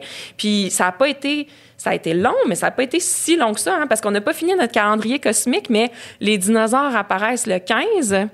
Ils disparaissent au Boxing Day. C'est un hasard, je sais pas. Ils disparaissent au Boxing Day, puis Ah. l'humanité. Ils sont restés là, longtemps quand même. Ouais, l'humanité apparaît le 31 décembre, là, ou quelque Ouais. chose. là. Mais bref, tu sais, tout ça, le- la- notre progression comme, une, comme humanité, elle s'est faite super rapidement. Tu sais, quand tu regardes euh, euh, comment on a évolué entre euh, envoyer les premiers humains sur la Lune, puis envoyer une sonde aux confins de notre système solaire pour explorer Pluton. Tu sais, ça, ça s'est fait super vite. Fait que si on extrapolait ça, on se dit, mais Mettons, mettons qu'il y avait une civilisation qui serait. Ou, tu sais, une, une- Mettons qu'on prend la. la- L'Homo erectus, là, tu sais, Ouais, l'arrivée ouais. des, des hommes préhistoriques. Mettons qu'on met ça le 15 décembre à la place du 31, là, tu sais. c'est Puis exactement qu'on va ça. à la même vitesse de progression. C'est ça, Fait c'est qu'on ça. se dit, s'il y a d'autres civilisations qui ont eu 15 jours de plus que nous autres, Ouais. ils seraient sûrement déjà rendus ici à la vitesse où est-ce qu'on que nous, Exactement. Ouais. Tu sais, mais c'est Exactement. ça. Tu l'as, tu tu l'as fait vraiment bien, le raisonnement. C'est, c'est exactement ça. Tu sais, Puis ça n'a même pas besoin d'être 15 jours avant. Ça pourrait Ouais. être comme deux jours avant. Deux jours Ça avant, comme- c'est ça, exact. Juste imaginer, mettons, une civilisation qui serait arrivée, mettons, un million d'années plus tôt. tu sais, Puis un ça. million sur le, le calendrier cosmique, c'est rien. C'est rien, Parce rien. que Mais sur, le, sur l'é- l'évolution d'une civilisation comme nous, on la connaît. si mettons. nous autres, on. admettons qu'on existe encore dans un million d'années, on peut même, on n'est même pas proche de pouvoir imaginer technologiquement où est-ce qu'on est rendu, puis qu'est-ce qu'on fait. Mais on pourrait s'imaginer qu'on serait en train justement d'explorer la galaxie, puis qu'on serait, vraiment rendu Ouais. loin. Ouais. Fait que pourquoi qu'il n'y a aucune civilisation qui aurait un million d'années d'avance, pourquoi ils sont pas ici, puis qu'ils ne disent pas bonjour, tu sais? Exactement. Puis là, c'est ça. Fait que là, on se demande, mais pourquoi? Puis moi, je l'ai amené, mon livre, aujourd'hui. là. Mhm. C'est un livre qui a été écrit qui donne 50 solutions au paradoxe de Fermi. Puis je pense qu'il y a une nouvelle édition avec 75 solutions. Ok. Puis c'est fascinant de penser à ça. Là. Les solutions, c'est des explications pourquoi est-ce qu'ils seraient pas ici? Exactement, c'est ça. Mais, Mais- vous, vous en avez peut-être une. Là, tu sais, je veux dire, il y en a pas qui, Ouais. il y a pas une, une bonne. là, tu sais, tout le monde peut avoir sa propre idée de pourquoi ils Mhm. sont, pourquoi ils sont pas là. Mais moi, une de mes préférées, c'est c'est grand l'univers. Ouais. C'est vraiment grand. Ouais. Puis il y a beaucoup de vide, tu sais. Donc, euh, si ça prend, euh, là, tu sais, on s'imagine qu'il y en a qui sont peut-être capables d'aller plus vite que notre sonde New Horizon, mais quand Ouais. même, tu sais, je veux dire, la vitesse de la lumière est, est finie. Donc, euh, faudrait aller plus vite que ça pour Ben, que ça vaille la peine de visiter. C'est le- ça, mais à un moment. C'est ça, mais tu demandais tout à l'heure s'il y a des gens qui s'intéressent à, à nous accélérer. Oui, mais est-ce qu'il y en a qui s'intéressent à nous accélérer plus vite que la lumière, comme dans les films de science-fiction? Pour l'instant, là, Ouais. nos lois de la physique nous disent que c'est vraiment pas possible. Ouais, c'est Que ça. la, la vitesse de la lumière, ça serait la vitesse maximum. Ça serait, ça serait impossible d'aller plus vite Ouais. que ça. là. Ouais, ouais. Pour des raisons que je suis pas capable d'expliquer, mais Ouais. c'est ce que. Puis c'est probablement bien moins que ça là, pour garder le- le- la- euh, l'intégrité du corps humain. Ouais. J'imagine. Je j'ai pas fait de grosses recherches là-dessus récemment, mais en tout cas, mais tu sais, mettons, des fois, on imagine, ah, tu sais, il irait au corps de la vitesse de la lumière, là, tu sais, avec une technologie déjà 12 super ans, avancée. là, bord, là. Mais tu sais, mais sans que ça soit un vaisseau, tu sais, mettons, tu sais, tantôt tu parlais des ondes radio, tu sais, Mm. qu'on qu'on émet, qui vont à vitesse de la lumière. Ouais.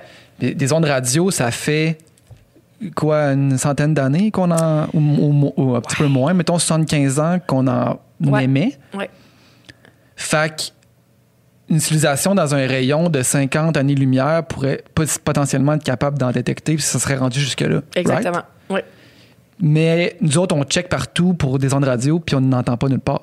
Non, c'est ça. Sauf que là, il y a beaucoup de bémols. Donc, tu sais, là, toi, tu parles du programme, ben, un- ils ont appelé ça SETI, Search for Extraterrestrial Intelligence. C'est un programme qui est sérieux, là, qui a été entrepris dans les années 60 pour essayer de euh, d'entendre, mais c'est pas entendre, mais en fait de détecter ce genre de signaux radio-là que nous, on émet depuis une centaine d'années. hein. parce que, tu sais, justement, là, à l'époque de la, de, de, je sais pas moi, de- du Moyen Âge, il n'y avait pas d'échange texto. Là, tu sais. fait qu'on n'émettait pas Ouais. dans, dans l'univers. Donc, toutes les civilisations potentielles qui seraient à plus que 100-ish années-lumière, eux autres, ils peuvent pas détecter notre, notre rayonnement. Ouais. Bon, l'autre affaire, c'est qu'on n'a pas émis ça pour être détecté, là, fait que le signal, il est pas fort rendu là. Ah, wow. Mais bon, mais nous, on essaie de, de, de, de, de voir. Puis d'ailleurs, on connaît maintenant beaucoup d'exoplanètes, fait que une façon intelligente de chercher, c'est pas de chercher n'importe où dans le ciel, mais de d'aller voir les, pla- les, les, les étoiles qui ont des planètes, puis idéalement des planètes qui pour plein de raisons, ressemblent un peu à la Terre. Mais pour l'instant, c'est vrai qu'on n'a pas rien, euh, on n'a pas eu de signal qui avait l'air comme, euh, qui ressemblait à un, à un signal, modulé. là. Tu sais, nous autres, on transmet toutes nos Ouais. informations avec un, un signal, qui est comme euh, 0110, là, tu sais. On n'a pas vu ça. Euh, Puis, on...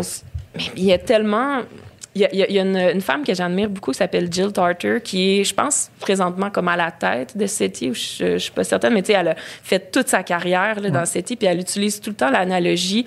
euh, si tu prends toutes les zones possibles, dans le fond, toutes les... les euh, parce qu'on émet à différentes fréquences, là, tu sais, comme là, là on est... euh, on- puis à la radio, tu sais, on peut changer la fréquence, mais il y en a des tonnes de fréquences où est-ce qu'on pourrait écouter, tu sais.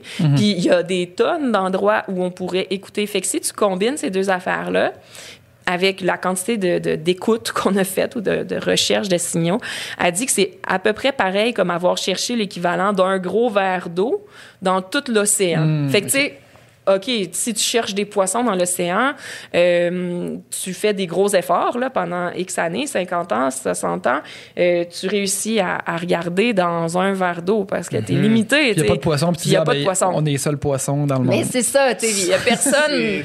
C'est C'est ça. Mais il y a personne qui irait dire Wow. Oh my God, il n'y a pas de poisson dans l'océan, c'est sûr. Ouais, fait c'est que c'est une bonne analogie pour, euh, pour dire que non, pour l'instant, on n'a rien trouvé, mais on est loin d'écouter à toutes les fréquences en Ouais, permanence, ça. partout. Ouais. Tu sais.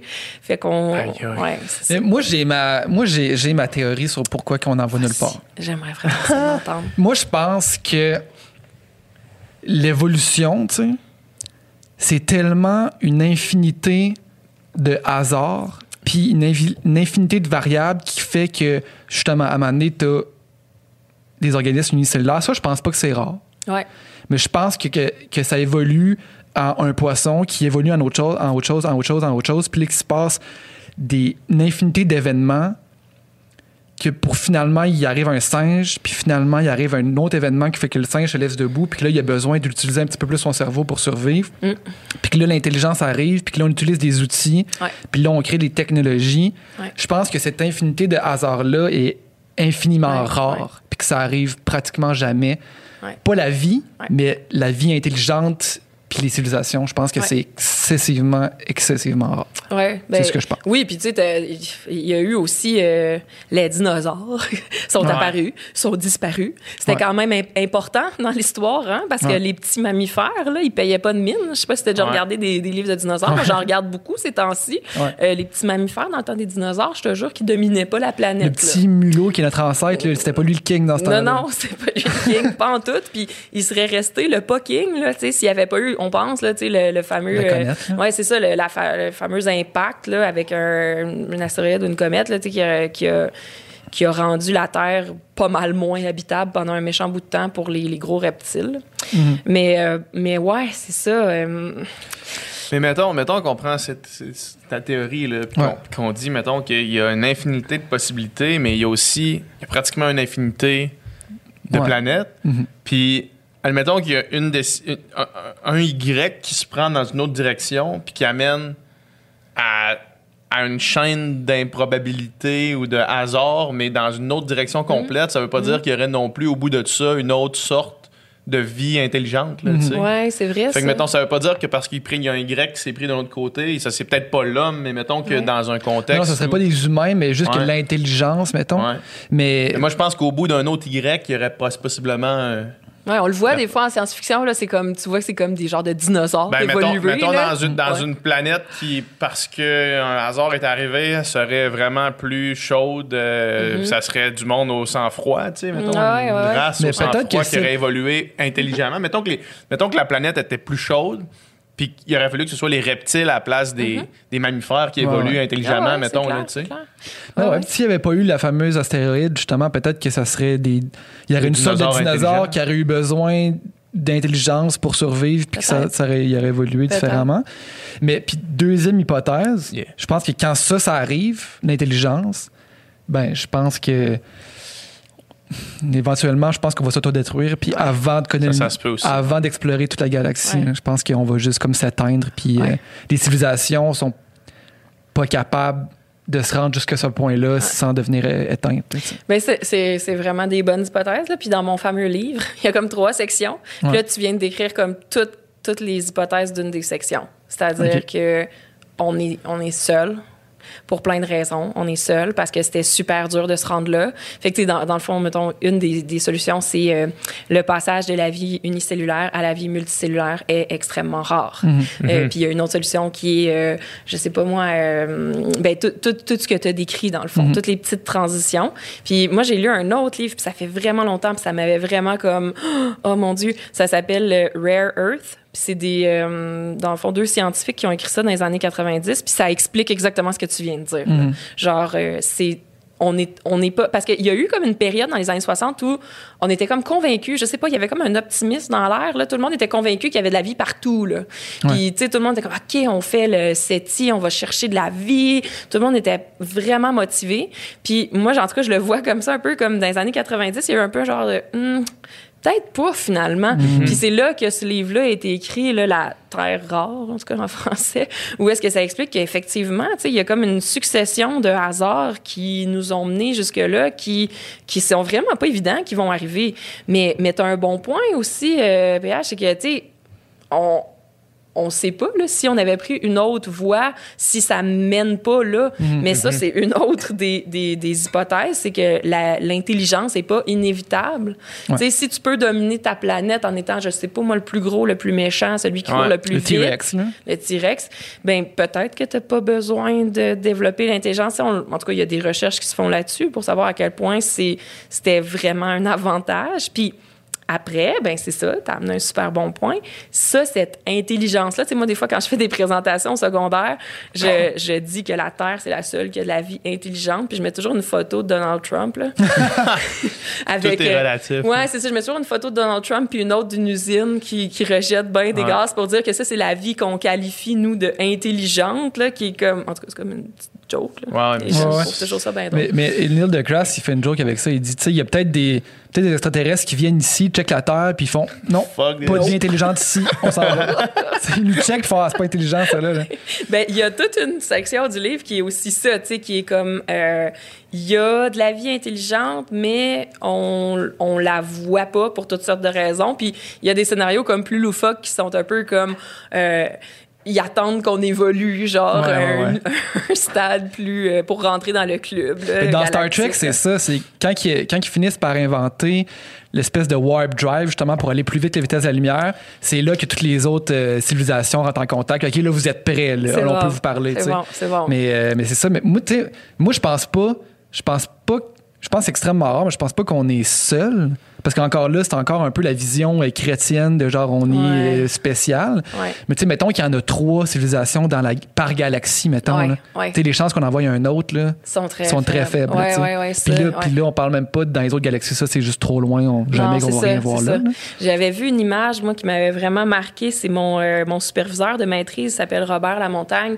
C'est un super bon vulgarisateur. C'est un astrophysicien aussi. Il était, Puis- il était là, tout le monde en parle avec Il toi? était là, tout le monde en parle, oui. Ouais. Puis euh, lui, il fait beaucoup, beaucoup de conférences grand public. Puis il, s'est- il, il- il montrait sur euh, une image de la Voie lactée. Puis tu sais, la Voie lactée, c'est à peu près euh, 100 000 années-lumière là, de, de- de- d'un bord à l'autre de, de diamètre.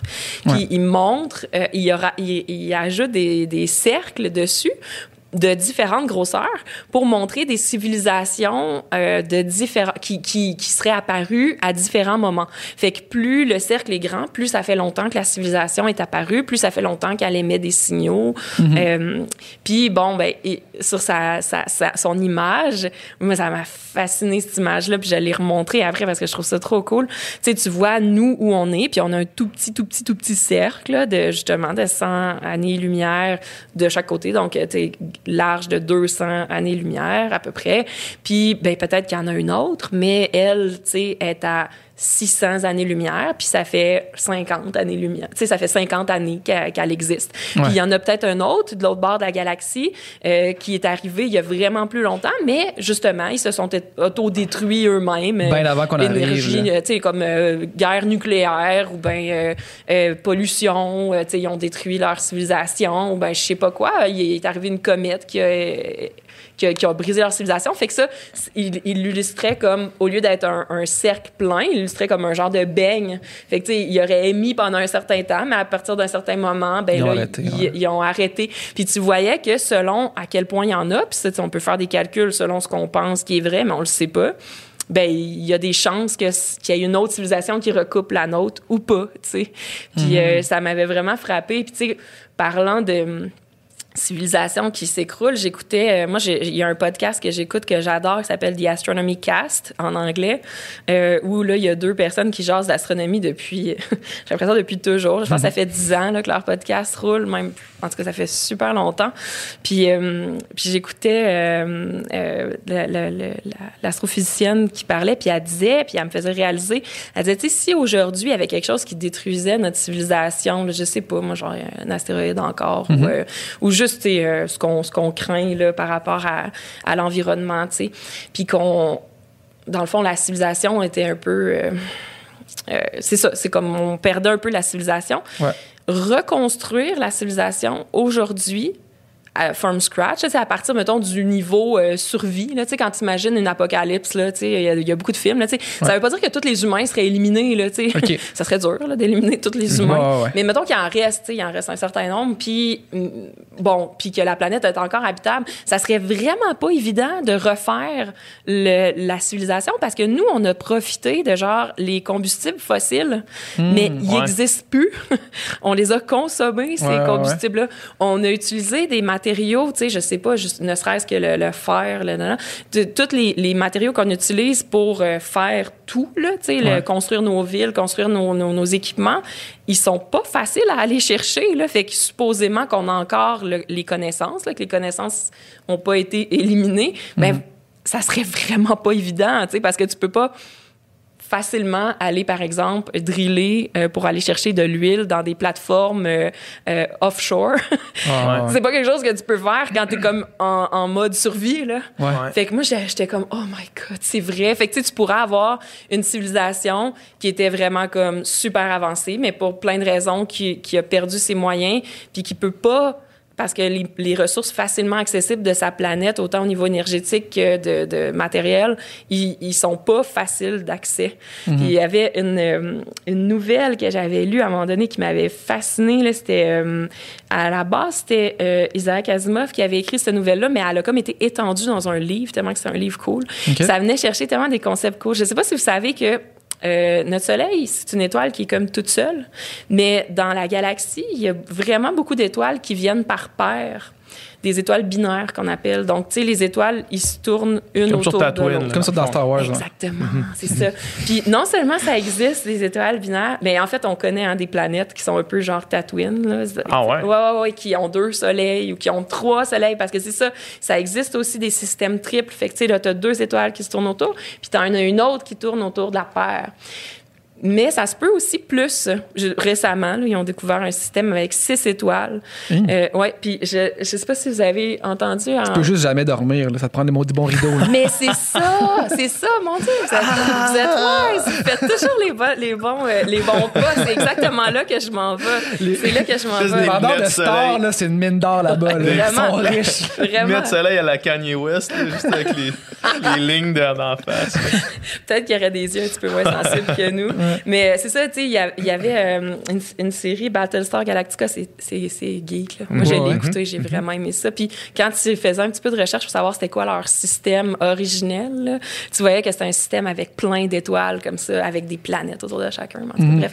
Fait que dans la nouvelle, je pense qu'il s'appelle euh, Nightfall, mais justement, il imaginait une planète qui était dans un système avec beaucoup trop de soleil. Là, je pense, je me souviens plus si c'était quatre ou six.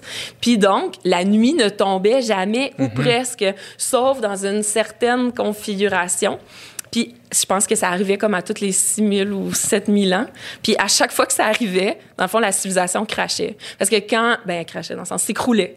Parce que quand... Ben, ben là, il imaginait que c'était des humains, là, tu sais, qui Ouais. étaient là. Mais comme le, dans le psyché humain, tu sais, si t'as jamais vu la nuit, puis à un moment donné, la nuit se pointe, mais en fait, t'as oublié, parce que ça fait 7000 ans, tu sais, que la dernière Ouais. nuit s'est pointée. C'est peut-être une légende, genre, Ouais. dans ton histoire. Mais là... Ça, ça- en fait, ça désorganise complètement, puis tout le monde vire fou un peu, puis dans le fond, leur civilisation s'écroule, ça reprend. OK, ça, c'est de la science-fiction. Ouais. Mais moi, j'avais trouvé ça vraiment trippant là, de lire là-dessus. Puis ça amène un peu l'idée aussi d'une autre euh, explication du paradoxe de Fermi. C'est comme, si, si c'est comme ça, euh, l'astronomie, c'est pas une science facile? Tu sais, si t'as pas de nuit, Ouais. tu sais, comme quand je regarde le ciel, moi, pendant le jour, là, je le sais pas qu'il y a des étoiles. Parce Ouais. que le soleil, dans le fond, il, il, il, il- vient comme se diffuser dans l'atmosphère, puis ça fait, dans le fond, le ciel est brillant, le ciel Ouais. est clair, puis ça m'empêche de voir toutes les étoiles. Fait que s'il y avait pas de nuit, moi, je serais... Je connaîtrais pas grand-chose sur l'astronomie, tu sais, puis... S'il n'y avait jamais eu de nuit sur la Terre, on aurait été moins curieux. On n'aurait peut-être pas inventé le télescope, puis on aurait moins checké vers le haut pour trouver des réponses. là. Ben, je sais pas. Tu sais, en Hmm. tout cas, là, on est rendu en pure spéculation, mais pas- probablement qu'on se serait intéressé à notre étoile. Mais, Ouais. mais tu sais, une autre, une autre affaire du même genre, tu sais, on sait qu'il existe des mondes qui sont couverts d'eau. Euh, le fameux Water World. Mhm. Kevin Costner. ouais. oui, c'est ça. Bon, je sais pas si ça ressemblerait vraiment à ça. Tout le En monde fait, sera en catamaran puis en sidou, là. Aquaman, c'est- c'est-tu un Waterworld, ça aussi? Ah non, je sais pas, je pense pas. Je connais pas. Il est sous, sous l'océan, c'est- sans terre. Ah. Mais bref, tu sais, si tu as une civilisation. ça- ça- je veux dire, euh, nous, on- à un moment donné, la vie, euh, on pense qu'elle est apparue sous l'eau. Tu sais, on pense qu'elle est apparue dans les espèces de euh, volcans. Souvent, on appelle ça pas des volcans, là, mais on appelle ça des fumeurs noirs, qui sont comme des endroits dans le fond de l'océan où euh, il y a des plaques tectoniques, cas, qui, euh, qui, qui se rencontrent. Puis donc, il y a, y a- il y a de l'énergie, puis il y a un paquet de, de, de, de matériaux qui sortent de là. Puis on pense que c'est dans ce coin-là que la vie s'est formée. Mais ça a été un gros pas pour l'humanité, tu sais, que pour l'humanité, pour la vie sur Terre, que euh, cette vie-là sorte de l'eau. Ouais. Euh, mais si tu es une planète qui a pas de terre, ben évidemment, la vie sortira jamais de l'eau. Ça veut pas dire qu'elle va pas se complexifier. Puis on le sait, là, sur Terre, il y a des espèces de vie qui sont très avancées qui vivent dans l'eau. Ben là, on pense aux dauphins, mais les dauphins, c'est des mammifères. Fait qu'à un moment donné, ils étaient sur Terre. Là. Fait que, Ah, ils sont retournés? ouais, ouais, Ah, ouais, ouais, ok. ouais. Il marchait à deux pattes. Ouais, ça, c'est une histoire. hein. En C'est bref. bizarre, mais les autres, ils ont fait nope, nope, nope. Puis, tu sais, comme la baleine, c'est Ouais. la plus grosse. ouais. La Les plus autres aussi, grosse, ils marchaient, ça veut dire? Ou ils étaient. Ils étaient... Leur ancêtre, là? Hey, là, j'avoue que je le sais pas. Là, c'est à quel moment là, que, cette, euh, que, que les Ouais, mammifères sont comme retournés dans l'eau. Mais en tout cas, bref, on pense pas que ça serait comme impossible que, se, que, tu sais, que ça devienne très évolué, Mhm. euh, très avancé. Puis, tu sais, d'a- d'ailleurs, on parle souvent des lunes de Jupiter et Saturne. Ouais. On est bien excités par ça, là, les lunes de Jupiter et Saturne. Puis, c'est entre autres parce qu'il y a des, des océans d'eau liquide Ouais. euh, plus ou moins profonds, là, en dessous de la, de la surface. Euh, puis là, on est comme, ah, de l'eau liquide, peut-être qu'il y a de la vie qui s'est développée là aussi. En tout cas, C'est qu'on n'est pas mais- capable d'y aller, ça, pour aller voir? Ouais, ben c'est loin. Ouais. Mais on peut, on peut aller là. Tu sais, dans le fond, on a parlé beaucoup de.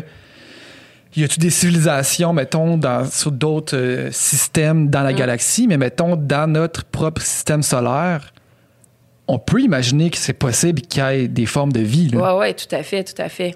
Ouais, oui, c'est clair. Eh, eh, mais je veux juste finir ce que je disais avec la. Mettons que tu as une vie intelligente sous l'eau, là. Euh, devenir une civilisation qui voyage dans l'espace, ça serait quand même tough. Ouais. Sais. Premièrement, ben, observer le ciel serait vraiment compliqué. Puis deuxièmement, amener toute ton eau avec toi. En tout cas, ouais. le l'eau, c'est lourd. Là. En tout cas, fait que c'était juste fin de la parenthèse. Mais oui, allons là, euh, dans notre système solaire. Euh, ça, ça fait pas si longtemps que ça, tu sais, qu'on est pas mal sûr qu'il y a pas genre d'autres civilisations dans notre système solaire. Tu sais, euh, jusqu'à temps qu'on envoie des sondes là, vers Mars, euh, c'était euh, au milieu du, du 20e siècle il y en a encore qui fabulaient là, qu'il y avait des choses. Tu sais, je pense que c'était la fin du 19e où est-ce qu'il y avait un, un astronome qui avait dessiné euh, la, la surface de Mars. Puis, dans le fond, il y a plein de structures là, à la surface de Mars. Tu sais, il, y a, il y a comme des, des failles. Puis, euh, fait, fait qu'il avait dessiné ça. Puis lui, il avait appelé ça des, euh, des canali. C'était un Italien. Puis après, quand ça a été, quand ça a circulé, cette information-là, il y en a qui pensaient que c'était des canaux, mais dans, en tout cas, nous autres, je pense qu'on, on, qu'on- je sais pas en français, si canaux, ça implique automatiquement euh, vie intelligente, genre can- des canaux construits par l'homme. Mais dans ce temps-là aussi, il était en train de construire des grands canaux. C'est genre les- le, le- le canal de Suez là, qui permet de voyager entre la mer Méditerranée en, en Égypte. là. Fait que c'était vraiment dans l'imaginaire collectif que des canaux, c'est construit par des civilisations intelligentes. Fait qu'il y avait vraiment des gens qui étaient convaincus là, que c'était une civilisation intelligente qui, euh, qui qui construisait des canaux pour transmettre, dans le fond, la, le- l'eau sous forme de glace, là, qui était Ouais. sur les pôles pour les transmettre euh, sur toute la planète. là. Fait que c'est ça, ça fait vraiment pas si longtemps que ça. Mais mettons sur Mars, corrige-moi si je me trompe, on check Mars, puis on voit que à une certaine époque dans le passé, il y avait de l'eau à sa surface parce qu'on voit Ouais. des rivières, on Tout voit fait. des, des Ben, océans. des, des, des lits de rivières. C'est ça, des lits Ouais. de rivières. Fait qu'on se dit, fut un temps où il y avait de l'eau là. Tout à fait. Il y Ouais. avait- il y avait de l'eau liquide. Puis à date, ce qu'on sait, en tout cas, on se dit à sur Terre où est-ce qu'il y a de l'eau, il y a de la vie. Ouais. Peut-être que jadis, il y avait maybe de la vie sur Mars. Peut-être. Oui, oui, oui. Puis c'est pas. euh, c'est- c'est c'est pas farfelu de penser ça, mettons. Non, c'est pas farfelu. Mais là, on n'est pas en train de parler de, de martiens, de petits petits bonhommes. Ouais, bonhommes, en train de construire des Non, canaux. Là. Ouais. On est plus en train de parler de formes de vie très simples, comme il y avait, dans le fond, au début sur Terre, là, en Mars. Qui n'aurait pas subsisté. Qui ben, il y a encore euh, une, une possibilité que ces espèces, ben, ces espèces en tout cas, que cette, cette vie-là soit euh, protégée sous terre, dans le fond, qu'elle qu'elle- vive Ouais, dans peut-être dans des grottes. C'est c'est pas évident là, tu sais. On n'a plus tant d'espoir que ça de trouver des choses très euh, très clair. complexes. Mais ça veut pas dire qu'il y en a pas là. Mais tu sais, on a quand même envoyé des des landers, là, des atterrisseurs Ouais. sur Mars, quand même pas mal. On en, on, maintenant on envoie des des rovers, des astromobiles sur Mars. Il y en a un qui vient juste de partir, qui va arriver comme le 18 février là. Surveillez ça là. Puis on prend des samples de roches, Ouais, on les check, ouais. Puis à date, on voit pas de vie dessus. Ben, tu sais, on voit rien qui bouge, là, tu sais. Ouais, ouais. Fait que ce qu'ils cherchent présentement, puis ce que ces missions-là sont conçues pour faire, c'est des, des traces, des, des signes indirects, des, des, disons, la vie, quand elle est présente, elle modifie l'environnement de certaines façons. Donc, essayer de trouver Des genres de fossiles, entre guillemets. des fossiles, mais comme un peu chimiques, tu sais. Ouais. Des, des comment, comment que la vie a affecté au niveau, genre, moléculaire puis atomique euh, la, la surface. On n'a pas complètement perdu espoir qu'il reste peut-être des formes de vie, même encore aujourd'hui, mais c'est pas une chance très, très, très euh, forte. Mais on conçoit encore des missions là, qui nous Mhm. permettent de répondre à cette question-là. C'est vraiment une planète qui a été comme explorée là, vraiment beaucoup. Là. On a mis beaucoup, beaucoup d'énergie pour explorer cette planète-là. Puis c'est pas pour rien. C'est une planète qui est assez proche de la Terre, puis qui a des similitudes. Mais il y a quand même beaucoup de différences. Puis il y a encore de euh, il y a de l'eau au pôle qui est glacée, vraiment il y a de la glace. Ouais, ouais. C'est possible que sous terre il y ait des, des rivières d'eau courante ou c'est impossible ça? Euh, C'est une bonne question que tu me poses. D'après moi, c'est c'est pas impossible, mais euh, c'est pas, pas, pas super probable. Puis mettons il y avait a une certaine époque dans le fond Mars avait une atmosphère. C'est pour ça qu'il y avait de l'eau, right? Il y a encore une atmosphère sur Mars, mais c'est juste qu'elle est vraiment pas euh, dense. sais, euh, euh, parce que Mars est vraiment plus petite que la Terre. là. Des fois, on s'imagine que c'est un monde vraiment. mais c'est, c'est, c'est quand même petit, là, Mars. Là. C'est à peu près, si je me souviens bien, c'est la moitié du, de, la, gro- de la grosseur de, de la. Terre. Fait que c'est quand même petit. Puis à cause de ça, c'est pas capable de retenir une atmosphère aussi dense. En plus, l'atmosphère, elle ressemble pas vraiment à ici. Là. C'est, surtout, c'est surtout du dioxyde de carbone. Fait que vraiment pas euh, Ouais. Euh, mais, euh, excuse-moi, c'est quoi ton- la question? Ben, ma question c'était qu'est-ce qui s'est passé sur Mars pour que tu- tout d'un coup l'eau Ouais, euh, s'en aille. Ben, l'eau, c'est pas en aller, mais euh, elle subsiste sous forme. Mais, mais je pense que c'est aussi lié au fait que la, la planète a évolué du fait de sa petite taille. Là. Tu sais, Ok. de- Elle a perdu son atmosphère, puis effectivement, là, quand tu presque plus d'atmosphère, ben là, le- l'eau peut s'éva- s'évaporer. Euh, mais il y en a un peu qui subsistent, puis il reste une atmosphère là, sur Mars. Mais c'est pas, c'est pas une atmosphère. Tu sais, si on parle, par, par exemple, d'envoyer des astronautes sur Mars, ben il faut les protéger, parce que, genre, les rayons UV, ils rentrent, là, euh, Ou, euh, bon, les, les- les rayons cosmiques qui arrivent de partout dans, dans l'univers. Fait que c'est pas une place. On, on est, on est proche comment d'envoyer du monde sur Mars? Ça dépend à qui tu demandes, là. Elon Musk qui dirait on est prêt là, c'est là là. Oui, c'est ça, c'est ça. Il y a des personnes super enthousiastes, là, dans, dans- en- entre autres dans l'industrie privée, qui, qui aimeraient ça, que ce soit comme demain matin. Puis, tu sais, bon, les, je ne vais pas discuter des, des- des motivations d'Elon Musk, qui est un personnage assez euh, mystérieux, à mon sens, là, mais, mais bon, il, y a très certainement, très fortement, là, le- la volonté euh, d'explorer, mais lui, il veut comme que l'humanité soit sur deux planètes. Ouais. Il veut qu'on soit pas sur juste une planète parce qu'il trouve ça dangereux. Ouais. Euh, fait que ça serait comme dans la- les prochains 10, 15 ans. Là. Tu sais, moi, quand je vais visiter des jeunes au primaire, je leur dis, ça se peut que ce soit toi, l'astronaute, qui va aller euh, sur Mars. Là.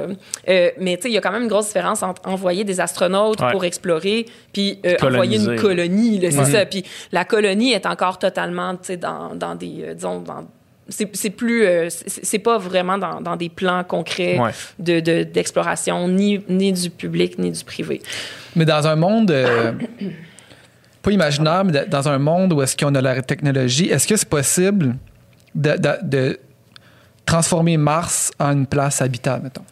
Ouais, ça, c'est cool. C'est une des, des premières affaires qui m'ont intéressée quand je me suis. euh, quand je- en tout cas, je sais pas, ça fait super longtemps que je, je- je lis là-dessus, là, la terraformation de Mars. Ouais. C'est comme ça qu'on appelle. Terraformation. Ouais, c'est comme ça qu'on appelle, genre, changer une planète pour la mettre à notre goût. Bon, le, le côté éthique de ça, on peut en parler. quand on se parlait de, la mentalité colonisateur Ouais. ou quoi. Surtout Mais, s'il euh, y a- surtout s'il y a un peuple. euh, Ouais, surtout s'il autochtone. existe, ouais, ouais, surtout s'il existe la vie, ouais. Puis c'est, non, mais ça c'est super important. hein. J'ai lu. Les euh, vraies Premières Nations sont là Ouais. depuis, depuis des, milliards d'années. J'ai lu récemment une série de BD qui s'appelle euh, Les mondes d'Aldébaran. C'est, euh, vous lirez ça là, si vous aimez la science-fiction. C'est écrit par un Français, puis eux autres, euh, l'hypothèse, ça a été écrit dans les années 90, puis ça paraît, ça a été écrit avant que les premières exoplanètes soient détectées. Fait qu'en tout cas, ils vont vers des planètes qui ressemblent en tout point à la Terre. C'est vraiment drôle. Maintenant, on le sait que les exoplanètes, en tout cas, il y a une, tellement de grande variété que trouver des jumelles de la Terre, là, jumelles, jumelles, à genre quelques mètres près de grosseur, puis de, Mhm. de genre de qu'est-ce qu'il y a dans l'atmosphère, ça serait pas si plausible que ça, mais bref, ils vont, puis ils ont toujours le, la règle qu'ils peuvent pas s'établir s'il y a une espèce qui est, genre, intelligente, déjà Mhm. là. Mais déjà, en partant, s'il y a de la vie tout court, est-ce que c'est correct d'aller là, puis d'amener nos affaires, puis de peut-être menacer cette vie-là? Puis, tu sais, c'est- Intelligente ou pas. là. intelligente ou pas. Puis c'est déjà le cas, tu sais, euh, il y a beaucoup, beaucoup de réflexions qui se fait là-dessus maintenant, là, par rapport au... Quand on envoie une sonde, un astromobile ou quelque chose, euh, c'est possible de le désinfecter, genre, tu sais, d'enlever ces bactéries, mais pas... euh, c'est pas zéro, là, le nombre de micro-organismes. sur toutes les, les, les missionnettes, c'est toujours marqué 99,9% des bactéries. Fait qu'il va rester 1,1 là. Exact, exact. Mais toutes ces affaires-là, ils sont toujours conçus, tu sais, dans des salles blanches, là, Ouais. des endroits, on en a, nous autres, à l'université, des endroits où est-ce que c'est extrêmement, extrêmement propre, là, tu sais, tu peux pas rentrer là avant de prendre une douche. Il n'y a pas de COVID là-dedans. là. Non, ben, mais, mais ça reste que, tu sais, à chaque fois qu'on a envoyé des choses sur Mars, il y a quand même une chance De De, contaminer. Puis ce qui est, ce qui est délicat puis problématique aussi, c'est que si tu envoies une mission qui, qui vise à détecter de la vie euh, présente ou ancienne, ben tu as toujours le problème de coudon, tu vas être en train de détecter tes, tes propres micro-organismes que tu as amenés de chez vous? Surtout si, si tu es rendu à un point que tu détectes des traces chimiques, tu sais, genre quelque chose de vraiment, vraiment basique, là, de base. Hi là là, c'est vraiment pas évident comme problème. Là. Ouais. Fait que, fait que ouais, mais, mais présentement, c'est ça qu'ils font. là. Le, le- la mission qui a été envoyée, parce que dans le fond, sur, pour Mars, il y a, il y a une, une, une série de, de missions qui sont envoyées à peu près à tous les deux ans. Quand la planète elle passe euh, vraiment proche de la Terre, elles sont plus proches parce que, tu sais, dans le fond, les deux tournent autour du Soleil. Fait que, il y a des moments que c'est vraiment des, bons, des bonnes fenêtres de lancement. Puis il y en a une qui vient juste de se produire, là, je c'est au début de l'automne, si je me trompe pas. Puis donc, il va y avoir plusieurs trucs qui vont arriver sur Mars bientôt, parce que ça prend un certain nombre de semaines là, avant de se rendre là, sur cette, euh, cette orbite-là. Puis il y a, il y a justement un, un gros astromobile qui va se poser de la NASA, puis qui va commencer à, euh, je pense que ça s'appelle Persévérance, là. puis les Américains sont comme pas capables de dire ce mot-là, c'est vraiment drôle. Euh, donc, ça s'appelle Persévérance. Puis, euh, ils, ils vont, entre autres, faire des expériences pour essayer de voir s'il n'y aurait pas des traces de vie. Ouais, fait qu'ils pensent à ces problèmes-là. Puis, dans les premières choses qu'ils ont envoyées sur Mars, je pense le, le premier qui a atterri avec succès, euh, c'était deux sondes qui s'appelaient les Vikings. Ça, ça nous donne une idée de l'esprit, ouais. en tout cas des Américains, quand ils font leur, euh, Ah ouais. leur euh, exploration euh, du système solaire. Mais les Vikings, il y avait des expériences pour vérifier s'il y avait de la vie. Puis bon, c'était inconclusif. Il y en a encore pour être convaincu. Je pense qu'il y a comme une des quatre expériences qui disait qu'il y avait de la vie, mais tu sais, s'il y en avait eu dans celle-là, il aurait dû être détecté ailleurs. Fait que Bon, euh, la plupart pensent que c'était un faux positif, l'expérience que. hum, Mais bon, c'est pas, pas impossible aussi qu'on ait manqué quelque chose, qu'il y a quelque chose qu'on comprend pas. Puis ça, c'était dans les années 70, là, déjà, qu'on qu'on essayait de voir s'il y avait pas des traces de, vie sur Mars. Puis euh, l'autre l'autre partie de la question, euh, initialement, c'était aussi de savoir est-ce qu'on a la technologie pour, je pense que ce ce que tu disais, c'est terrifier, terraformer Ouais. Mars. Fait que mettons qu'une fois qu'on arrive là, qu'on dit que le point de vue éthique, c'est correct, il n'y a pas de vie On sur va, Mars, on y va. ouais, ouais. Qu'est-ce que. euh, comment qu'on procède? donc? Euh, je, je pense que euh, en science-fiction, il y a des gens qui ont exploré ça euh, Ouais. abondamment, mais je pense qu'il n'y a pas de vraie façon qui permettrait vraiment de rendre toute la planète pour pouvoir habitable. être là-bas sans soude puis respirer dans les airs. euh, Exact, ouais. ouais, ça serait. je- Puis tu sais, ça consisterait, mettons, c'est des choses qui sont vraiment là. C'est un peu comme ici sur Terre quand on parle de, de, de, de, de changer la concentration de, en, en, en séquestrant des gaz. Tu sais, c'est un peu là, aller avoir une influence sur la planète. Planète au complet. C'est pas évident, là, mais je pense que ça implique tu sais, de faire fondre les calottes euh, polaires pour avoir plus de gaz, augmenter comme ça la, la, la pression atmosphérique, là, tu sais, la quantité de gaz qu'il y a dans l'atmosphère. Mais Planter des arbres. planter des arbres. Plantez-vous beaucoup d'arbres. Ouais, ouais, beaucoup d'arbres. Mais je voyais ça justement dans une potentielle potentielle colonisation sur Mars. C'est- C'est quoi le but, tu sais, premièrement? Il y a Ouais. beaucoup de monde qui Ouais. demande ça. là, ça coûterait une fortune. C'est quoi le but? Puis là, tu sais, il était comme, ah, ben peut-être que ça nous permettrait d'éliminer les astéroïdes plus facilement. Mais probablement que, tu sais, s'il y avait du commerce au début entre la Terre puis Mars, ben probablement, genre, que le, le fumier serait quelque chose de très, très, très en demande. On envoie notre marde en haut. Là. Exactement. C'est parfait, ça. Ou genre un- une colonie juste avec des vaches. Là. Tout le monde est content. Ouais, c'est ça. Parce que le sol, présentement, sur Mars, il est super toxique. Sais, Il y, a- il y a des processus chimiques qui se font entre ce qui est à la surface puis les rayons UV. Ouais. Puis c'est ça, c'est toxique. C'est- toxique pour presque toute la vie telle qu'on la connaît, même très simple en surface. Fait que ça, ça nous aide pas à faire pousser nos patates. Puis tu sais, si le but de l'opération, c'est, mettons, s'assurer notre survie de, mettons, une autodestruction sur la Terre, si on a la technologie pour terraformer Mars, on a sûrement la technologie pour, mettons, Terraformer la planète. renverser les changements climatiques ici, là, tu sais. Effectivement, Ce qui serait quand même moins compliqué que Ouais.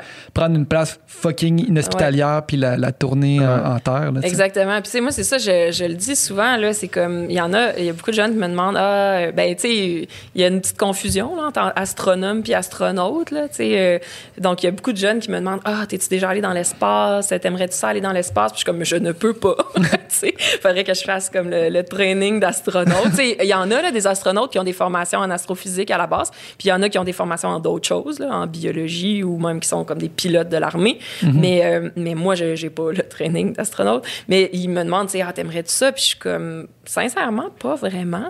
Genre, la planète Terre, là, c'est vraiment une pas pire place pour être. Puis j'aimerais mieux rester ici. Ouais. c'est comme toutes les places sur Terre sont plus habitables que Mars. Là. Ouais. Tu sais, des fois, on imagine Mars, puis on est comme, ah, ça serait nice d'aller là-bas. Pôle Nord, serait- l'Antarctique est plus habitable que la planète Oui, Mars. exact, Ouais. exact, c'est ça. Puis ça te tente-tu d'aller en Antarctique? Tu l'avais Ouais. vu, le Midnight Sky, là, avec... Ouais. euh, ça avait pas l'air si... tu sais, je veux dire, ça avait déjà l'air pas pire inhabitable, là, Ouais, tu sais. ouais.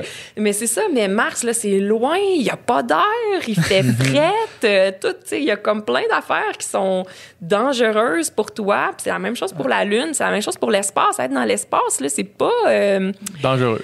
C'est super dangereux. Là, Tu sais, on l'a vu avec plein de films, là, genre euh, Gravity. En tout cas, moi, Ouais, j'ai- ouais. je parle bien trop de science-fiction aujourd'hui, mais, mais euh, ouais, ça permet d'explorer des, des, des, des trucs quand même. Mais, pa- mais parlant de science-fiction, justement, je crois un des films de science-fiction où est-ce que la science la plus accurate, c'est The Martian, Ouais, justement. ouais, ouais, c'est reconnu comme tel dans notre, euh, dans notre milieu. Ouais. Il, y a, il y a, je pense, il y a- évidemment, il y a des gens qui s'amusent à chercher euh, les, Les erreurs, les hein. bibites. Là. Puis euh, c'est drôle parce que j'écoutais un, un podcast justement avec Neil deGrasse Tyson Ouais. où est-ce que le, le gars qui a écrit le livre, parce que c'est basé Ouais. sur un livre, Ouais. il parlait, puis il disait, tu sais, euh, par exemple, une des choses qui est pas vraie, c'est que la tempête de sable, tu sais, la tempête qui fait que Ouais. Matt Damon reste pris sur Mars. Mais mettons, euh, juste euh, pour les gens qui écoutent, qui n'ont aucune idée, c'est quoi? là, dans le fond, Matt Damon, il est pogné sur Mars, puis il Ouais. essaie de Ouais. survivre. C'est comme tous les, toutes les méthodes qui pourraient essayer de se débrouiller sur Mars. Exactement, c'est ça, Ouais. merci. Fait il y a une tempête de- sable. Il y a une tempête de sable, puis on le sait qu'il y a des tempêtes de sable sur Mars. C'est vrai qu'il y a des tempêtes de sable, puis ils sont comme épiques. Tu sais, euh, pendant plusieurs, euh, je sais même pas combien de temps ça dure, mais pendant vraiment longtemps, il peut y avoir comme un genre de hum, haze là, Mhm. en, en anglais, parce que c'est comme ça devient brumeux. Euh, nous autres, on perd, on perd le contact avec nos petits robots sur Mars. Euh, les panneaux solaires deviennent pleins de sable. C'est pas Mhm. cool. Sauf que les vents, euh, c'est pas des vents qui feraient voler les choses parce qu'il y a comme pas d'air ou presque. Ouais. Fait que euh, c'est ça qu'il disait, là, le vent, il ferait même pas voler un drapeau, là. Fait que c'est pas... il pourrait pas y avoir une tempête, genre que t'es dedans pis t'es comme... Ah! Tu te fais beau- ouais, tu te fais brasser, Tu te fais brasser. Mais l'auteur, il disait, je le savais, mais je m'en fous, Ouais. tu. Puis il dit, dans le temps... euh, la quantité de monde tu qui lisait mon livre puis qui, qui faisait comme ah, euh, qui avait les connaissances nécessaires pour dire ça se peut pas mais je veux dire il était quand même prêt à on appelle ça le suspension of, disbelief Ouais, là. je, je suspends mon ma, mon incrédibilité mon incrédulité en tout cas je sais pas comment dire. mais euh, mais bref et, et si tu lis la science-fiction tu acceptes qu'il y a certaines choses qui se peuvent pas mais il était comme mais là après tu sais tout le monde était tout le monde a tellement tripé sur le martien que tout le monde était comme ah mais ça se peut pas cette affaire là puis gna, gna, gna. puis il était comme Mais là c'est ça je le sais là, mais ça reste ça reste de la science-fiction mais tu sais il disait qu'il avait vraiment fait super attention pour que tout soit pas mal réaliste puis tu sais c'est vrai que c'est un peu la prochaine étape là, tu sais, dans la, la conquête ou l'exploration spatiale pour l'humanité. C'est pas, euh, c'est pas comme interstellaire là, qui voyage dans des trous de verre Ouais, pour ouais. aller vers des exoplanètes autour Ouais, de, de, de trous noirs. Là. Que ça, c'est comme. Peut-être que ça va arriver un jour, mais Mais, comme. euh, ouais, c'est ça. Juste l'idée de wormhole, ça, c'est, qu'on peut voyager là-dedans puis arriver à l'autre bout de la galaxie, ça, ça, ça. se peut pas. là. Ben, en tout cas, de, de ce qu'on sait. ça commence à être de la physique vraiment exotique là, tu sais, Ouais. non, c'est ça, c'est pas c'est pas comme oh mon dieu, c'est dur d'envoyer des humains sur Mars parce que le voyage dure longtemps et les rayons cosmiques pourraient être dangereux pour le genre il pourrait avoir plus de chances d'avoir des cancers. Ça c'est un vrai problème concret, difficile qu'il faut résoudre avant d'aller sur Mars, tu sais. Hmm. Mais mais là les trous de... oh mon dieu, non, là ça je veux même pas marquer là-dedans, je veux dire la liste de choses ouais. puis euh, c'est pas reconnu comme étant une façon De voyager, Non, ouais. non, c'est ça, c'est ça. Puis moi, c'est ça. J'avais aimé Interstellar parce que je trouvais ça cool de, tu sais, comme, je sais pas, t'arrivais sur une planète océan où les vagues étaient Mhm. immenses. là. je trouvais ça super cool. Puis aussi l'idée du temps qui Ouais. change, là. Mais, euh, mais j'avais pas aimé ça pour l'aspect environnemental de la chose parce que avec, ben, je pense que tout le monde est rendu un peu plus sensible à ça, mais nous autres, en astronomie, avec notre point de vue qu'on a sur la Terre, tu sais, on est comme, il là là, tu sais, c'est comme une petite planète, là. C'est fragile. Un là, oasis. Ouais, puis on est tous dans le même bateau. Là. Fait que, tu sais, la manière de voir la Terre d'un astrophysicien, c'est vraiment comme c'est fragile, c'est précieux. Donc, ça arrive souvent, tu sais, que des grands astrophysiciens, tu sais, par exemple, Hubert Reeves, ils deviennent très, très, très actifs là, au niveau de la cause environnementale. Parce qu'ils réalisent la rareté de ce qu'on a. Exactement. Puis, tu sais, moi puis mes collègues, on est dans, le- dans, on est dans cette euh, dynamique-là. Là. Tu sais, je viens juste d'écrire un- avec une de mes collègues un, un white paper, là, une, euh, comment qu'on appelle ça en, en français? C'est juste comme un, un point de vue que, en tant que communauté astronomique au Canada, c'est vraiment quelque chose qu'il faut penser. Là, sais. Euh, euh, donc, bref... euh, quand tu vois ça, tu te dis, eh là là, c'est, c'est, c'est fragile. Puis là, dans le film, c'est comme, ouais, ben la planète est peu habitable, c'est un peu plate, mais on va s'en trouver va une trouver un de backup. Puis finalement, il y a- il y, a comme un- une histoire, en tout cas, je veux pas donner de punch, puis d'ailleurs, je me souviens plus des détails, mais, mais qui allait pas déménager 7 milliards de tata, mais quand même, ça donne un peu le feeling de genre, ça va être tough, mais on va réussir. Mais non, ça va pas être tough, puis on va réussir. Ouais. Il y en a pas de plan B. Comme, fais attention à la planète, il y a pas de, de, de backup. Puis on se le fait souvent demander, nous autres, on est comme, ah, OK, vous cherchez genre des, des exoplanètes. Pour comme déménager l'humanité. Je suis comme, non, non, vraiment pas. On essaie de mieux comprendre à quel point notre planète est comme unique puis cool, tu sais. Mais c'est pas vrai, là. Mais tu sais, on essaie de, de mieux comprendre tout court, là. Tu sais, c'est juste... C'est de la science, là. On essaie Mhm. Ouais, d'en apprendre plus sur l'univers. On n'est pas en train de se chercher un backup, là. Non, non, non.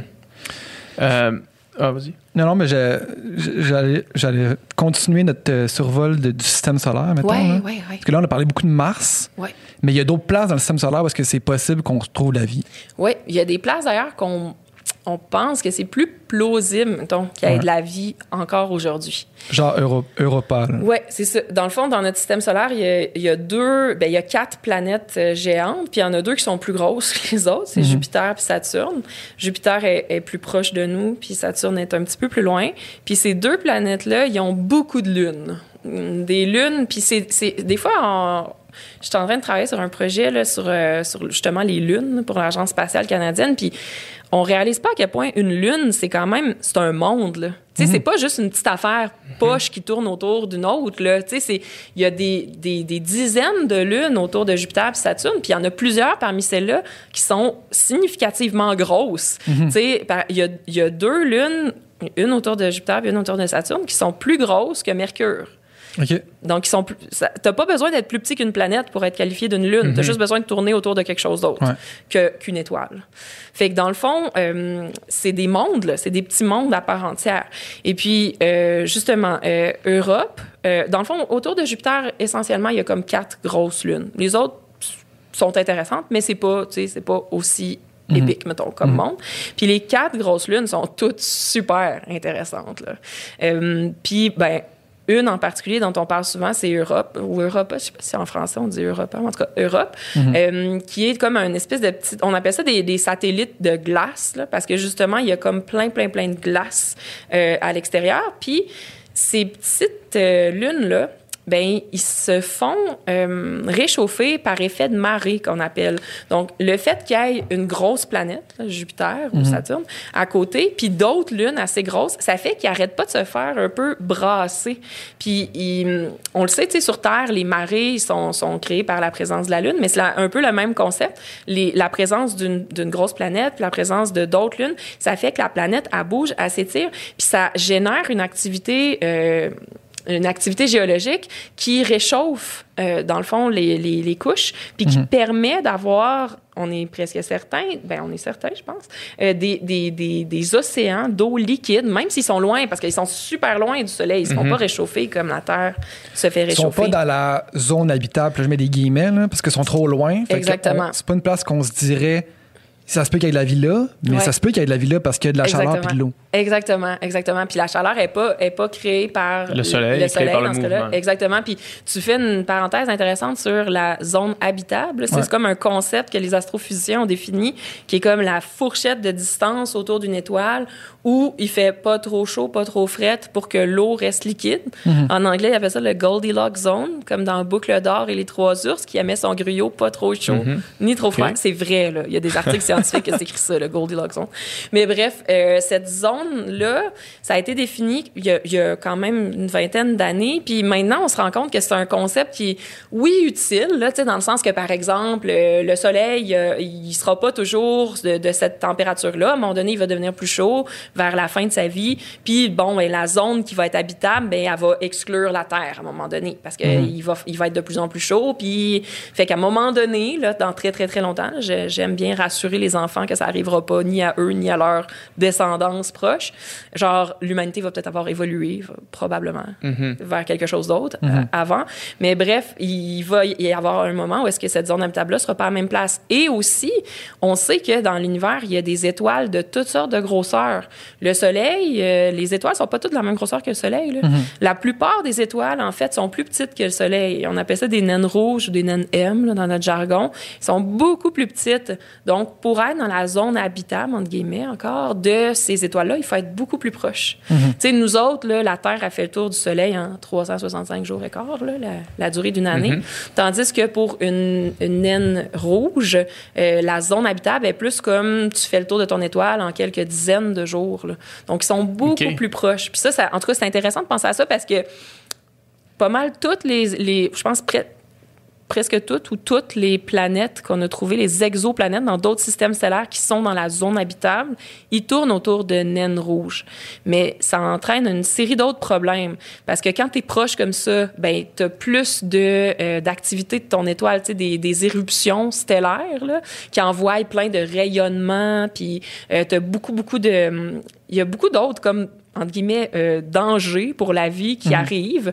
Il y a un phénomène qui s'appelle euh, le tidal lock. Ça veut dire, dans le fond, une synchronisation de la période de rotation sur elle-même et de la période de révolution. Ça fait que c'est toujours la même face de la planète qui fait face à l'étoile. Donc, comme là- la Lune avec nous autres, right? Exactement, comme la Lune avec nous autres. Fait que, donc, tu as toujours un côté qui est, c'est le jour, puis Ouais. un côté que c'est la nuit. Puis peut-être un petit wobble avec une zone pas pire entre les deux. Mais là, est-ce que ça reste habitable? Tu sais, parce que là, c'est dans la zone habitable, mais comme. Il fait chaud d'un bord puis il fait frais de l'autre. Exact. Fait qu'en tout cas, le concept de zone habitable est intéressant, mais moi, je trouve qu'il est très mal nommé. là, tu sais. Bon, ouais. Pour appeler ça, je sais pas, la zone tempérée ou je sais pas quoi. Je- Des fois, je. je, je- Mais c'est aussi qu'on sait tellement pas de quoi la vie peut avoir l'air ailleurs. Ouais. C'est parce que c'est complètement Ben oui, différent dans des, dans des dans des contextes, dans des, des, des- c'est ça que c'est complètement différent puis qu'on puisse même pas s'imaginer qu'il pourrait avoir de la vie à une place qu'on penserait qu'il n'aurait pas. Exactement, exactement. Mais tu sais, nous autres, on s'en sert quand même parce que c'est un peu comme la. Ça serait un peu con de pas regarder là. mais tu sais, c'est logique de regarder là en premier, mais il y a tellement de choses qui peuvent influencer. Je me souviens même au, au début, tu sais, quand je faisais mes études, on parlait quand même aussi beaucoup de. On ne sait pas quelle atmosphère ces planètes-là ont. Tu sais, quand tu prends Vénus puis la Terre, là, euh, sur papier, mettons que tu regardes leurs rayons, euh, ils sont pas mal pareils. Tu sais, c'est deux planètes à peu près euh, de la même grosseur. Puis, tu sais, Vénus est à peu près là, dans la zone ish habitable ou en tout cas juste en dehors, mais pas trop loin de la zone habitable. Euh, c'est pas habitable là, pour les humains, Vénus. On n'est même pas capable d'envoyer des, des, genre des sondes qui survivent plus que quelques heures à sa surface. Ils se font écraser. Il y a des pluies d'acide sulfurique. C'est comme il fait vraiment, vraiment chaud. C'est genre la chose qui ressemble le plus à l'enfer que tu. c'est dans- C'est là qu'il t'envoie quand t'es pas fin. Là. Ouais, exactement. Tu sais, c'est vraiment pas habitable. Puis tout ça, c'est parce qu'il y a un effet de serre qui s'est emballé sur Vénus euh, pour plein de raisons, là, tu sais, à cause de quel gaz qu'il y avait dans l'atmosphère. Puis, euh, ben, oui, il était un petit peu plus proche. Mais tu sais, il y a plein de choses qui sont arrivées. Mais ce fine-tuning-là, tu sais, on le connaît pas pour les exoplanètes. Euh, nous autres, en- à, à l'Institut de recherche sur les exoplanètes, je travaille là. on est basé à l'Université de Montréal, des chercheurs à McGill. euh, c'est super actif, là, comme domaine de recherche ici au Québec, là. On, a- on, on peut être fiers, d'ailleurs, d'avoir euh, plusieurs des, euh, des leaders. Tu sais, nous autres, on est comme une cinquantaine là, de chercheurs à l'Institut. C'est Euh, on on s'intéresse à savoir, il y aurait y aurait-tu de la vie ailleurs dans l'univers? Puis notre façon de le faire, c'est de, de commencer à, oui, découvrir des exoplanètes, puis commencer à étudier leur atmosphère. Fait que présentement, c'est ça qui se fait. Il y a plein de techniques fancy là, qui peuvent nous aider à euh, étudier l'atmosphère des exoplanètes, mais on n'est pas du tout au point où est-ce qu'on peut faire genre un, un pedigree de l'atmosphère, tu sais, comme Expliquer un- la planète, là, avec non, des... vraiment pas, vraiment pas. Puis, specs, en tout cas, on pourrait en parler aussi. Là, on était dans nos lunes, mais on ouais. pourrait en parler aussi là, des façons de détecter les exoplanètes. Puis c'est pas. euh, euh, on n'a pas tant d'informations que ça tu sais, Mhm. puis sur ces mondes-là. Des fois, on voit des belles images, là, genre dans des revues sur Internet, mais c'est des représentations Mhm. artistiques. Là. Tu sais, nous autres, des fois, bon, on est capable d'avoir la taille, on est capable peut-être d'avoir une idée de la masse. euh, peut-être, là, justement, on est en train d'arriver au point où on est capable de faire des analyses de leur atmosphère. Euh, Mais c'est juste des données, vous avez, vous avez pas de photos là, de là. non, là, non, on n'a vraiment pas de photos, puis on n'est pas proche d'en avoir là, non, plus. Fait que, tu sais, il y a un, un télescope spatial sur lequel on travaille qui s'appelle le télescope spatial James Webb. Ouais. Euh, tu sais, des fois, je fais voter là, dans des classes, genre, euh, qui a entendu parler du télescope spatial Hubble? Puis souvent, Mhm. les gens en ont entendu parler parce que c'était comme le dernier gros télescope spatial qui a permis de faire énormément de découvertes, puis il est encore, contre toute attente, en activité. Donc ça, ça a comme un peu révolutionné l'astrophysique dans les dernières années. Mais on s'attend que le télescope spatial James Webb va faire un peu la même chose. Puis lui va être lancé euh, à, à l'Halloween, la prochaine Halloween. Puis euh, avec ce télescope-là, une des gros, un des gros sujets qu'on veut étudier, là, c'est vraiment les exoplanètes, leur atmosphère, etc. Fait que, bref, euh, pour revenir à, à Europe, mettons, là, si on, si on creuse, là, puis on va prendre un petit sample d'eau là-bas, là, peut-être qu'on trouverait quelque chose qui, qui nage là. là. Peut-être, peut-être. Puis, OK, mais, puis mettons, penses-tu que de notre vivant à nous, on va détecter soit de la vie microbienne dans notre système solaire ou on va détecter des signaux provenant? Penses-tu que les chances sont bonnes? C'est quoi, mettons, ton pronostic à, à toi, mettons? Ben, moi, je pense Parce que, que les chances. Ouais. J'ai, me semble avoir déjà entendu. euh, comment il s'appelait ton directeur? Robert euh? Lamontagne. Il me semble que j'ai déjà entendu dire, ce monsieur-là, que de notre vivant, Ah ouais. on trouverait ça. Oui, oui. Il y a beaucoup de monde qui dit ça, là. Vraiment beaucoup de monde. Puis je pense que c'est plausible. Surtout que, tu sais, on a plusieurs éléments de notre technologie qui nous, nous amènent à ce point-là. Tu sais, on, on, est, on est vraiment avancé. Je ne serais pas euh, prête à, à, à dire une date. Puis ça dépend de quelque chose sur lequel je n'ai pas de contrôle. Ouais. C'est-à-dire, est-ce qu'il y en a de la vie ailleurs? Souvent, je pense que Robert, ce qu'il dit, c'est s'il y a de la vie ailleurs, on devrait être capable de la détecter bien vite. ouais. Ouais, bien vite. Parce qu'il y a justement toutes ces technologies-là qui, euh, qui nous permettent maintenant de le faire. Tu sais, quand tu penses que la première exoplanète qui a été confirmée, tu sais, on se doutait qu'il y avait des planètes autour des étoiles qu'on voit dans le ciel, mais on n'avait jamais la on n'avait jamais eu la confirmation que c'était bien le cas parce que euh, ben, une étoile, c'est très, très, très brillant. hein. Tu sais, nous autres, là, les, les planètes de notre système solaire, des fois, on les voit dans le ciel. là, tu sais, euh, avant Noël, on voyait Jupiter Saturne. C'est Ouais. vraiment nice. Pourquoi qu'ils sont brillantes? C'est parce qu'ils réfléchissent la lumière du soleil. Intrinsèquement, elles sont pas si brillantes que ça. Bon, dans certaines longueurs d'onde, oui, là, mais en tout cas, bref. Fait, mais si tu, on se souvient des distances astronomiques, hein, c'est quoi de le dire, Ouais. qui nous séparent des autres étoiles. Si tu prends la séparation entre une planète puis son étoile par rapport à la distance qui nous, qui nous en sépare, c'est rien, là, dans le fond, ils sont collés une sur l'autre. On utilise beaucoup l'analogie du phare. Donc, euh, imagine, tu es dans un, un petit bateau, puis tu vois un phare sur la côte. Euh, on utilise beaucoup l'analogie, tu sais, détecter une planète autour d'une étoile, c'est un petit peu comme essayer de détecter une petite luciole qui volerait à quelques centimètres de la lumière d'un phare. C'est vraiment dur. Puis comme une des façons de le faire, c'est genre faire ça, là, cacher la lumière de l'étoile, mais pas de la planète, Ouais. en bloquant, dans le fond, la lumière de l'étoile de plein de façons différentes. Mais c'est une prouesse technologique qui a été faite uniquement dans les années 90. Puis moi, j'aime ça le dire. Je veux dire, j'avais, j'étais en secondaire 1, là, Ouais. euh, en 95. Ça se fait vite, là. La quand même, là. Ouais, c'est ça. C'est, c'est- On n'a pas eu la confirmation avant les années 90. Ça Ouais. s'est fait, ça, de notre vivant. Ouais, Puis, c'est tu sais, ça, c'est excitant de penser qu'on va peut-être détecter de la vie, mais reculons un petit peu, là. Genre, mes parents, moi, quand ils allaient à l'école, là, ils savaient pas là, s'il y avait des exoplanètes. Ouais. Puis Ouais. nous autres, on le sait. Non seulement on le sait, mais on arrive à un point où on en connaît tellement qu'on est capable de faire des statistiques. C'est plus juste genre, ah, on a trouvé une planète. Oui, on a trouvé une planète en 1995. Après ça, au tournant des années deux- 2000, je pense qu'on en connaissait même pas une centaine. Ça a été super long. Puis à un moment donné, ben on a, on a construit des, on a conçu des missions qui visaient juste à détecter des planètes. Puis ça a été le cas de la mission Kepler. Là, récemment, j'avais un jeune qui me demandait euh, pourquoi toutes les exoplanètes s'appellent Kepler quelque chose? C'est pas le cas, là, mais c'est vrai qu'il y a beaucoup d'exoplanètes qui s'appellent Ke- Kepler quelque chose parce que bon, les étoiles, les- il y en a tellement que les noms qu'on leur donne, c'est des numéros de catalogue. Fait que souvent, tu sais, le catalogue de Henry Draper, bon, qui devait être euh, un astrophysicien à un moment donné. Puis lui, ben Henry, euh, bon, à H, D, avec des chiffres après, ben ça c'est le nom de plusieurs étoiles. Puis dans d'autres catalogues, c'est d'autres choses. Puis, mais des fois, quand tu étudies avec un nouveau télescope des étoiles, tu peux décider que ce- la première étoile que tu observes, tu vas l'appeler comme si le télescope s'appelle Kepler, tu vas l'appeler Kepler 1. Puis, euh, ou Kepler, je sais pas, 256. Puis, puis donc, avec Kepler, qui a observé vraiment beaucoup de- de- d'étoiles pour voir s'il y avait pas des planètes autour, ben il en a trouvé vraiment beaucoup. Donc, il y a beaucoup de planètes qui portent le nom de leur... Ben, en fait, notre convention, c'est que quand on trouve une exoplanète, au lieu de se casser la tête pour trouver des noms de dieux grecs et romains, parce que c'est- c'était comme ça qu'on nommait nos planètes dans notre système solaire, mais il n'y en avait pas tant que ça, là. Ouais. Euh, on leur donne le nom de leur étoile, puis on rajoute une petite lettre à côté.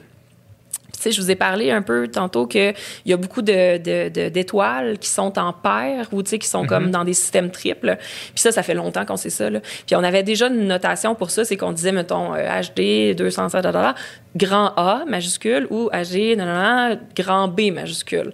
Euh, Il y a un exemple, c'est euh, Proxima du Centaure. Je vous ai dit, c'est l'étoile la plus proche. Mais Proxima du Centaure est dans un système triple. Puis elle tourne autour de Alpha du Centaure grand A et Alpha du Centaure grand B, qui sont une paire qui se tourne autour. Puis là, pourquoi Proxima, n'a pas grand C, mais c'est parce qu'on ne savait pas qu'elle était dans le même système, parce qu'elle est vraiment loin. Mais bref, euh, ça, c'est notre système avec lettres majuscules. Fait qu'on a dit, OK, ben pour la- les planètes, on n'utilisera pas des lettres majuscules, on va utiliser des lettres minuscules. Mais vu que l'étoile, c'est A, grand A, ben on va commencer à B minuscule. Fait que première planète que tu trouves autour de Kepler 458, ben tu l'appelles 458B minuscule. OK. Puis si tu en trouves une autre, tu l'appelles C, D, E, F. Puis là, pour l'instant, on n'est pas rendu à épuiser les lettres de notre alphabet Ouais, comme pour les ouragans. Il va falloir qu'on en aille trouver pour vrai. là. Oui, c'est ça. Ben, tu sais, dans un système donné, on n'a pas encore trouvé, je pense que c'est jusqu'à I, là, le, le système qui a le plus de- d'exoplanètes euh, confirmés. Fait que c'est ça, mais je me souviens même plus pourquoi qu'on Ben, parlait. au, au début, on parlait de. c'est Ben, un bon moment pour faire une pause. euh, faire une pause, mais on Ouais, est peut-être proche de la fin. OK, aussi. parfait, excellent, excellent. J'aurais peut-être une dernière question, dans le fond. Tu sais, là, là, en fait, la question que je t'avais demandé, c'était euh, est-ce que tu penses que dans notre vivant, on, On va trouver de la de la vie? Puis Qu'est-ce que tu réponds aux gens qui sont persuadés, mettons, qu'on l'a déjà fait, ce contact-là? Mettons, les gens qui vont dire. Tu sais, il y a beaucoup, il y a beaucoup de, de gens qui s'intéressent à ça, là, tu sais, des phénomènes euh, paranormaux, de, de, de, de, de visions, de- d'ovnis. puis tout ça. Puis, puis les gens qui sont vraiment, qui se penchent là-dessus, il y a tellement d'évidence, il y a tellement beaucoup de- de- d'occasions parce qu'on voit des trucs inexplicables, qui- ça peut juste être ça. Puis si on regarde les anciennes civilisations comme les Égyptiens, c'est impossible qu'ils aient fait ça eux autres mêmes. Ça, ça a pris de l'aide. Euh, Qu'est-ce que tu réponds à ces gens euh, qui sont persuadés qu'ils sont parmi nous, les ovnis, mettons? Je pense. je- ben, premièrement, je pense que quand quelqu'un est convaincu de quelque chose, ça sert pas à grand chose de commencer à, à- à le bombarder en disant c'est pas vrai ce que tu penses, euh, t'es- c'est pas ça la- la- le consensus scientifique. Mais, mais entre toi et moi, euh, entre vous et moi, c'est- pas le consensus scientifique. Ouais. Fait que probablement que si je rencontrais quelqu'un qui était convaincu de ça, je, je, je jaserais avec pour avoir plus d'informations parce que de toute façon, moi, je suis bien curieuse dans la vie. Fait que je serais intéressée de savoir c'est quoi, tu sais, qu'est-ce qui, qu'est-ce qui lui permet d'être convaincu de ça? Euh, ça m'est déjà arrivé dans une classe de cinquième année, là, que toute la classe était vraiment convaincue, genre que les reptiliens étaient parmi nous. Hmm. Puis en creusant un peu, à dépasser mon choc initial, là, parce que j'allais leur parler d'exoplanètes, mais j'ai changé, j'ai changé de, de programme parce que j'étais comme, oh, on a quelque chose qui doit être adressé ici. Puis, Hmm. Ouais. ben, la source, c'est qu'ils écoutaient toutes, tu sais, des vidéos YouTube qui se partageaient un l'autre. Puis il y avait comme une espèce de grosse cage de résonance. Là, on parle des fois là, de l'effet des médias sociaux, mais dans cette classe-là, tu sais, il était rendu plusieurs à penser que c'était tout à fait plausible que euh, les, les, les- certains leaders de ce monde soient des extraterrestres, etc. Bon, là, je n'ai pas besoin de parler du fait que je trouve ça très, très in- improbable. Tu sais, on a parlé du, du euh, de, de- de- à quel point c'est difficile, de, de créer une vie, de créer une vie intelligente, de voyager parmi les étoiles. Fait que, tu sais, moi, je pense vraiment pas que ça soit plausible là, que y ait une civilisation qui soit euh, déjà parmi nous et qui s'assure que c'est pas tout le monde qui le sait. tu sais. Ouais, Euh, c'est ça. On dirait que dans ma tête, j'imaginerais plus ça à la Independence Day, là, tu sais, comme, papoum, on est là, tu sais, puis pourquoi sont là, ça serait, en tout cas, j'essaie d'imaginer les motivations, mais tu sais, en tout cas, là, on est comme en rendant en astrosociologie, là, je sais pas, pourquoi qu'ils viendraient ici? C'est sûr que si on fait de l'extrapolation, peut-être qu'ils viendraient ici pour nos ressources, pour, euh, je sais pas, nos connaissances, je sais pas, là, mais bon. Premièrement, en tout cas, moi, je voudrais savoir, euh, ils sont-tu pacifiques, là, tu sais, parce que c'est, Ouais. c'est des était bonnes là, je chances. pense qu'on pourrait, on, on pourrait pas y manquer. Là? On y verrait arriver. Ben, je le sais pas. Il me semble, je- mais ça, c'est vraiment mes croyances personnelles. Mais il me semble qu'il y aurait plus de chances que ce soit comme ça que euh, juste deux, des petites personnes, des affaires Ouais. sketchy. euh, Mettons, euh, tu sais, y a-tu. euh, y a-tu eu un événement qui a fait douter la communauté scientifique? Il y en a eu plein, tu sais, ça a été, ça a été euh, étudié des tonnes et des tonnes de fois, là, tu sais, Ouais. ne serait-ce que toutes les, les ovnis, euh, l'armée américaine, by the way, est bien intéressée Ouais. à savoir c'est quoi, tu sais, les aliens, c'est-tu des aliens, tu sais, comme dans le temps, c'est-tu des aliens russes ou c'est des aliens Ouais, qui viennent ça. de d'autres planètes, donc ça a été fouillé, là, ça a été recherché de fond en comble, puis le fait est qu'il y a plein de choses qui sont comme mystérieuses, incroyables, euh, euh, dans l'univers qui ne nécessitent pas d'extraterrestres pour être expliquées. Donc, quand tu te penches sur les cas, disons, par exemple, d'OVNI, des objets volants qui sont non identifiés, ben, tu es capable de les identifier dans la très grande majorité des cas. Puis, c'est pas parce que tu pas capable de tout identifier que ça veut dire qu'il y a des extraterrestres. Tu sais, comme, c'est pas, c'est, quand on parlait du rasoir de Cam tantôt, là, c'est pas la solution la plus simple que ce soit une autre civilisation extraterrestre qui soit là puis qui essaye de se, de se cacher. Puis, tu sais, je lisais dernièrement, il disait, tu sais, on résout pas non plus tous les meurtres, là.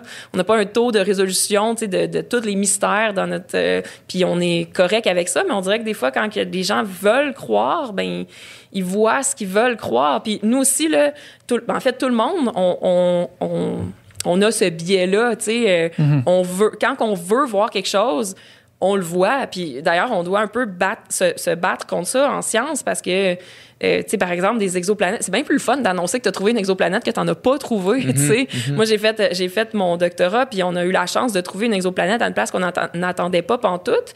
Puis après, ben, on était comme, ah, ben c'est nice, peut-être qu'il y en a plein d'autres de même. Fait que ma, une autre étudiante qui travaillait sur le même projet que moi, Frédéric Baron, qui travaille avec moi encore, euh, elle, elle, en- elle en a cherché aussi, puis elle, elle en a pas trouvé.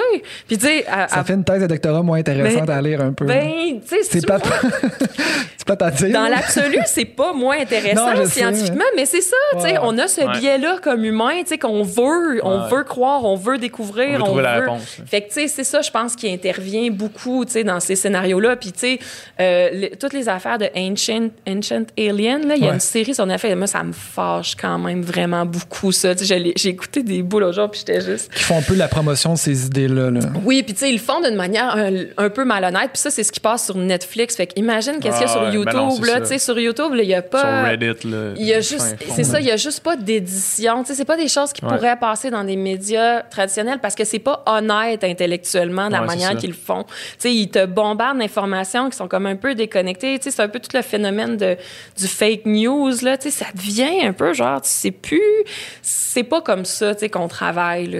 Euh, Mm-hmm. puis c'est pas comme ça que l'humanité a fait des grands progrès puis a réussi à apprendre tout ce qu'on a appris puis on en a appris des choses cool. Puis honnêtement, si t'en as des preuves, là, tu sais, qu'il y a quelque chose d'inexpliqué, que, ça fait vraiment du sens qu'il soit expliqué par de la vie extraterrestre, amène-moi-les. Mhm. Ouais. La communauté scientifique est très intéressée, là. Puis dans le passé récent en, en, astro- en astrophysique, il y en a eu plein, là, de, de cas comme ça. À un moment donné, il y avait une étoile qu'on observait qui variait d'une manière vraiment étrange, qui ne pouvait pas du tout être expliquée, mettons, par une planète qui passe devant. Sa luminosité a, a diminué de genre 20 alors Mhm. que même les plus grosses planètes, c'est comme 1 Fait que là, on était comme, oh my God, c'est-tu. Tu sais, il y en On a. là. Alien megastructure. Oui, c'est ça, hein. c'est ça. Il y en a dans la communauté qui ont, qui ont, qui ont dit ça, puis ça a été vérifié. Ils ont été observés s'il y avait, mettons, de la, s'il y avait de la chaleur qui sortait de là, ou si c'était euh, son rayonnement, il était tel qu'on pourrait se, se l'attendre, si c'était une mégastructure. On a vérifié. Ça nous intéresse de savoir, nous aussi, là, s'il y a des civilisations extraterrestres. Ouais. Mais, tu sais, quand tu m'amènes des affaires,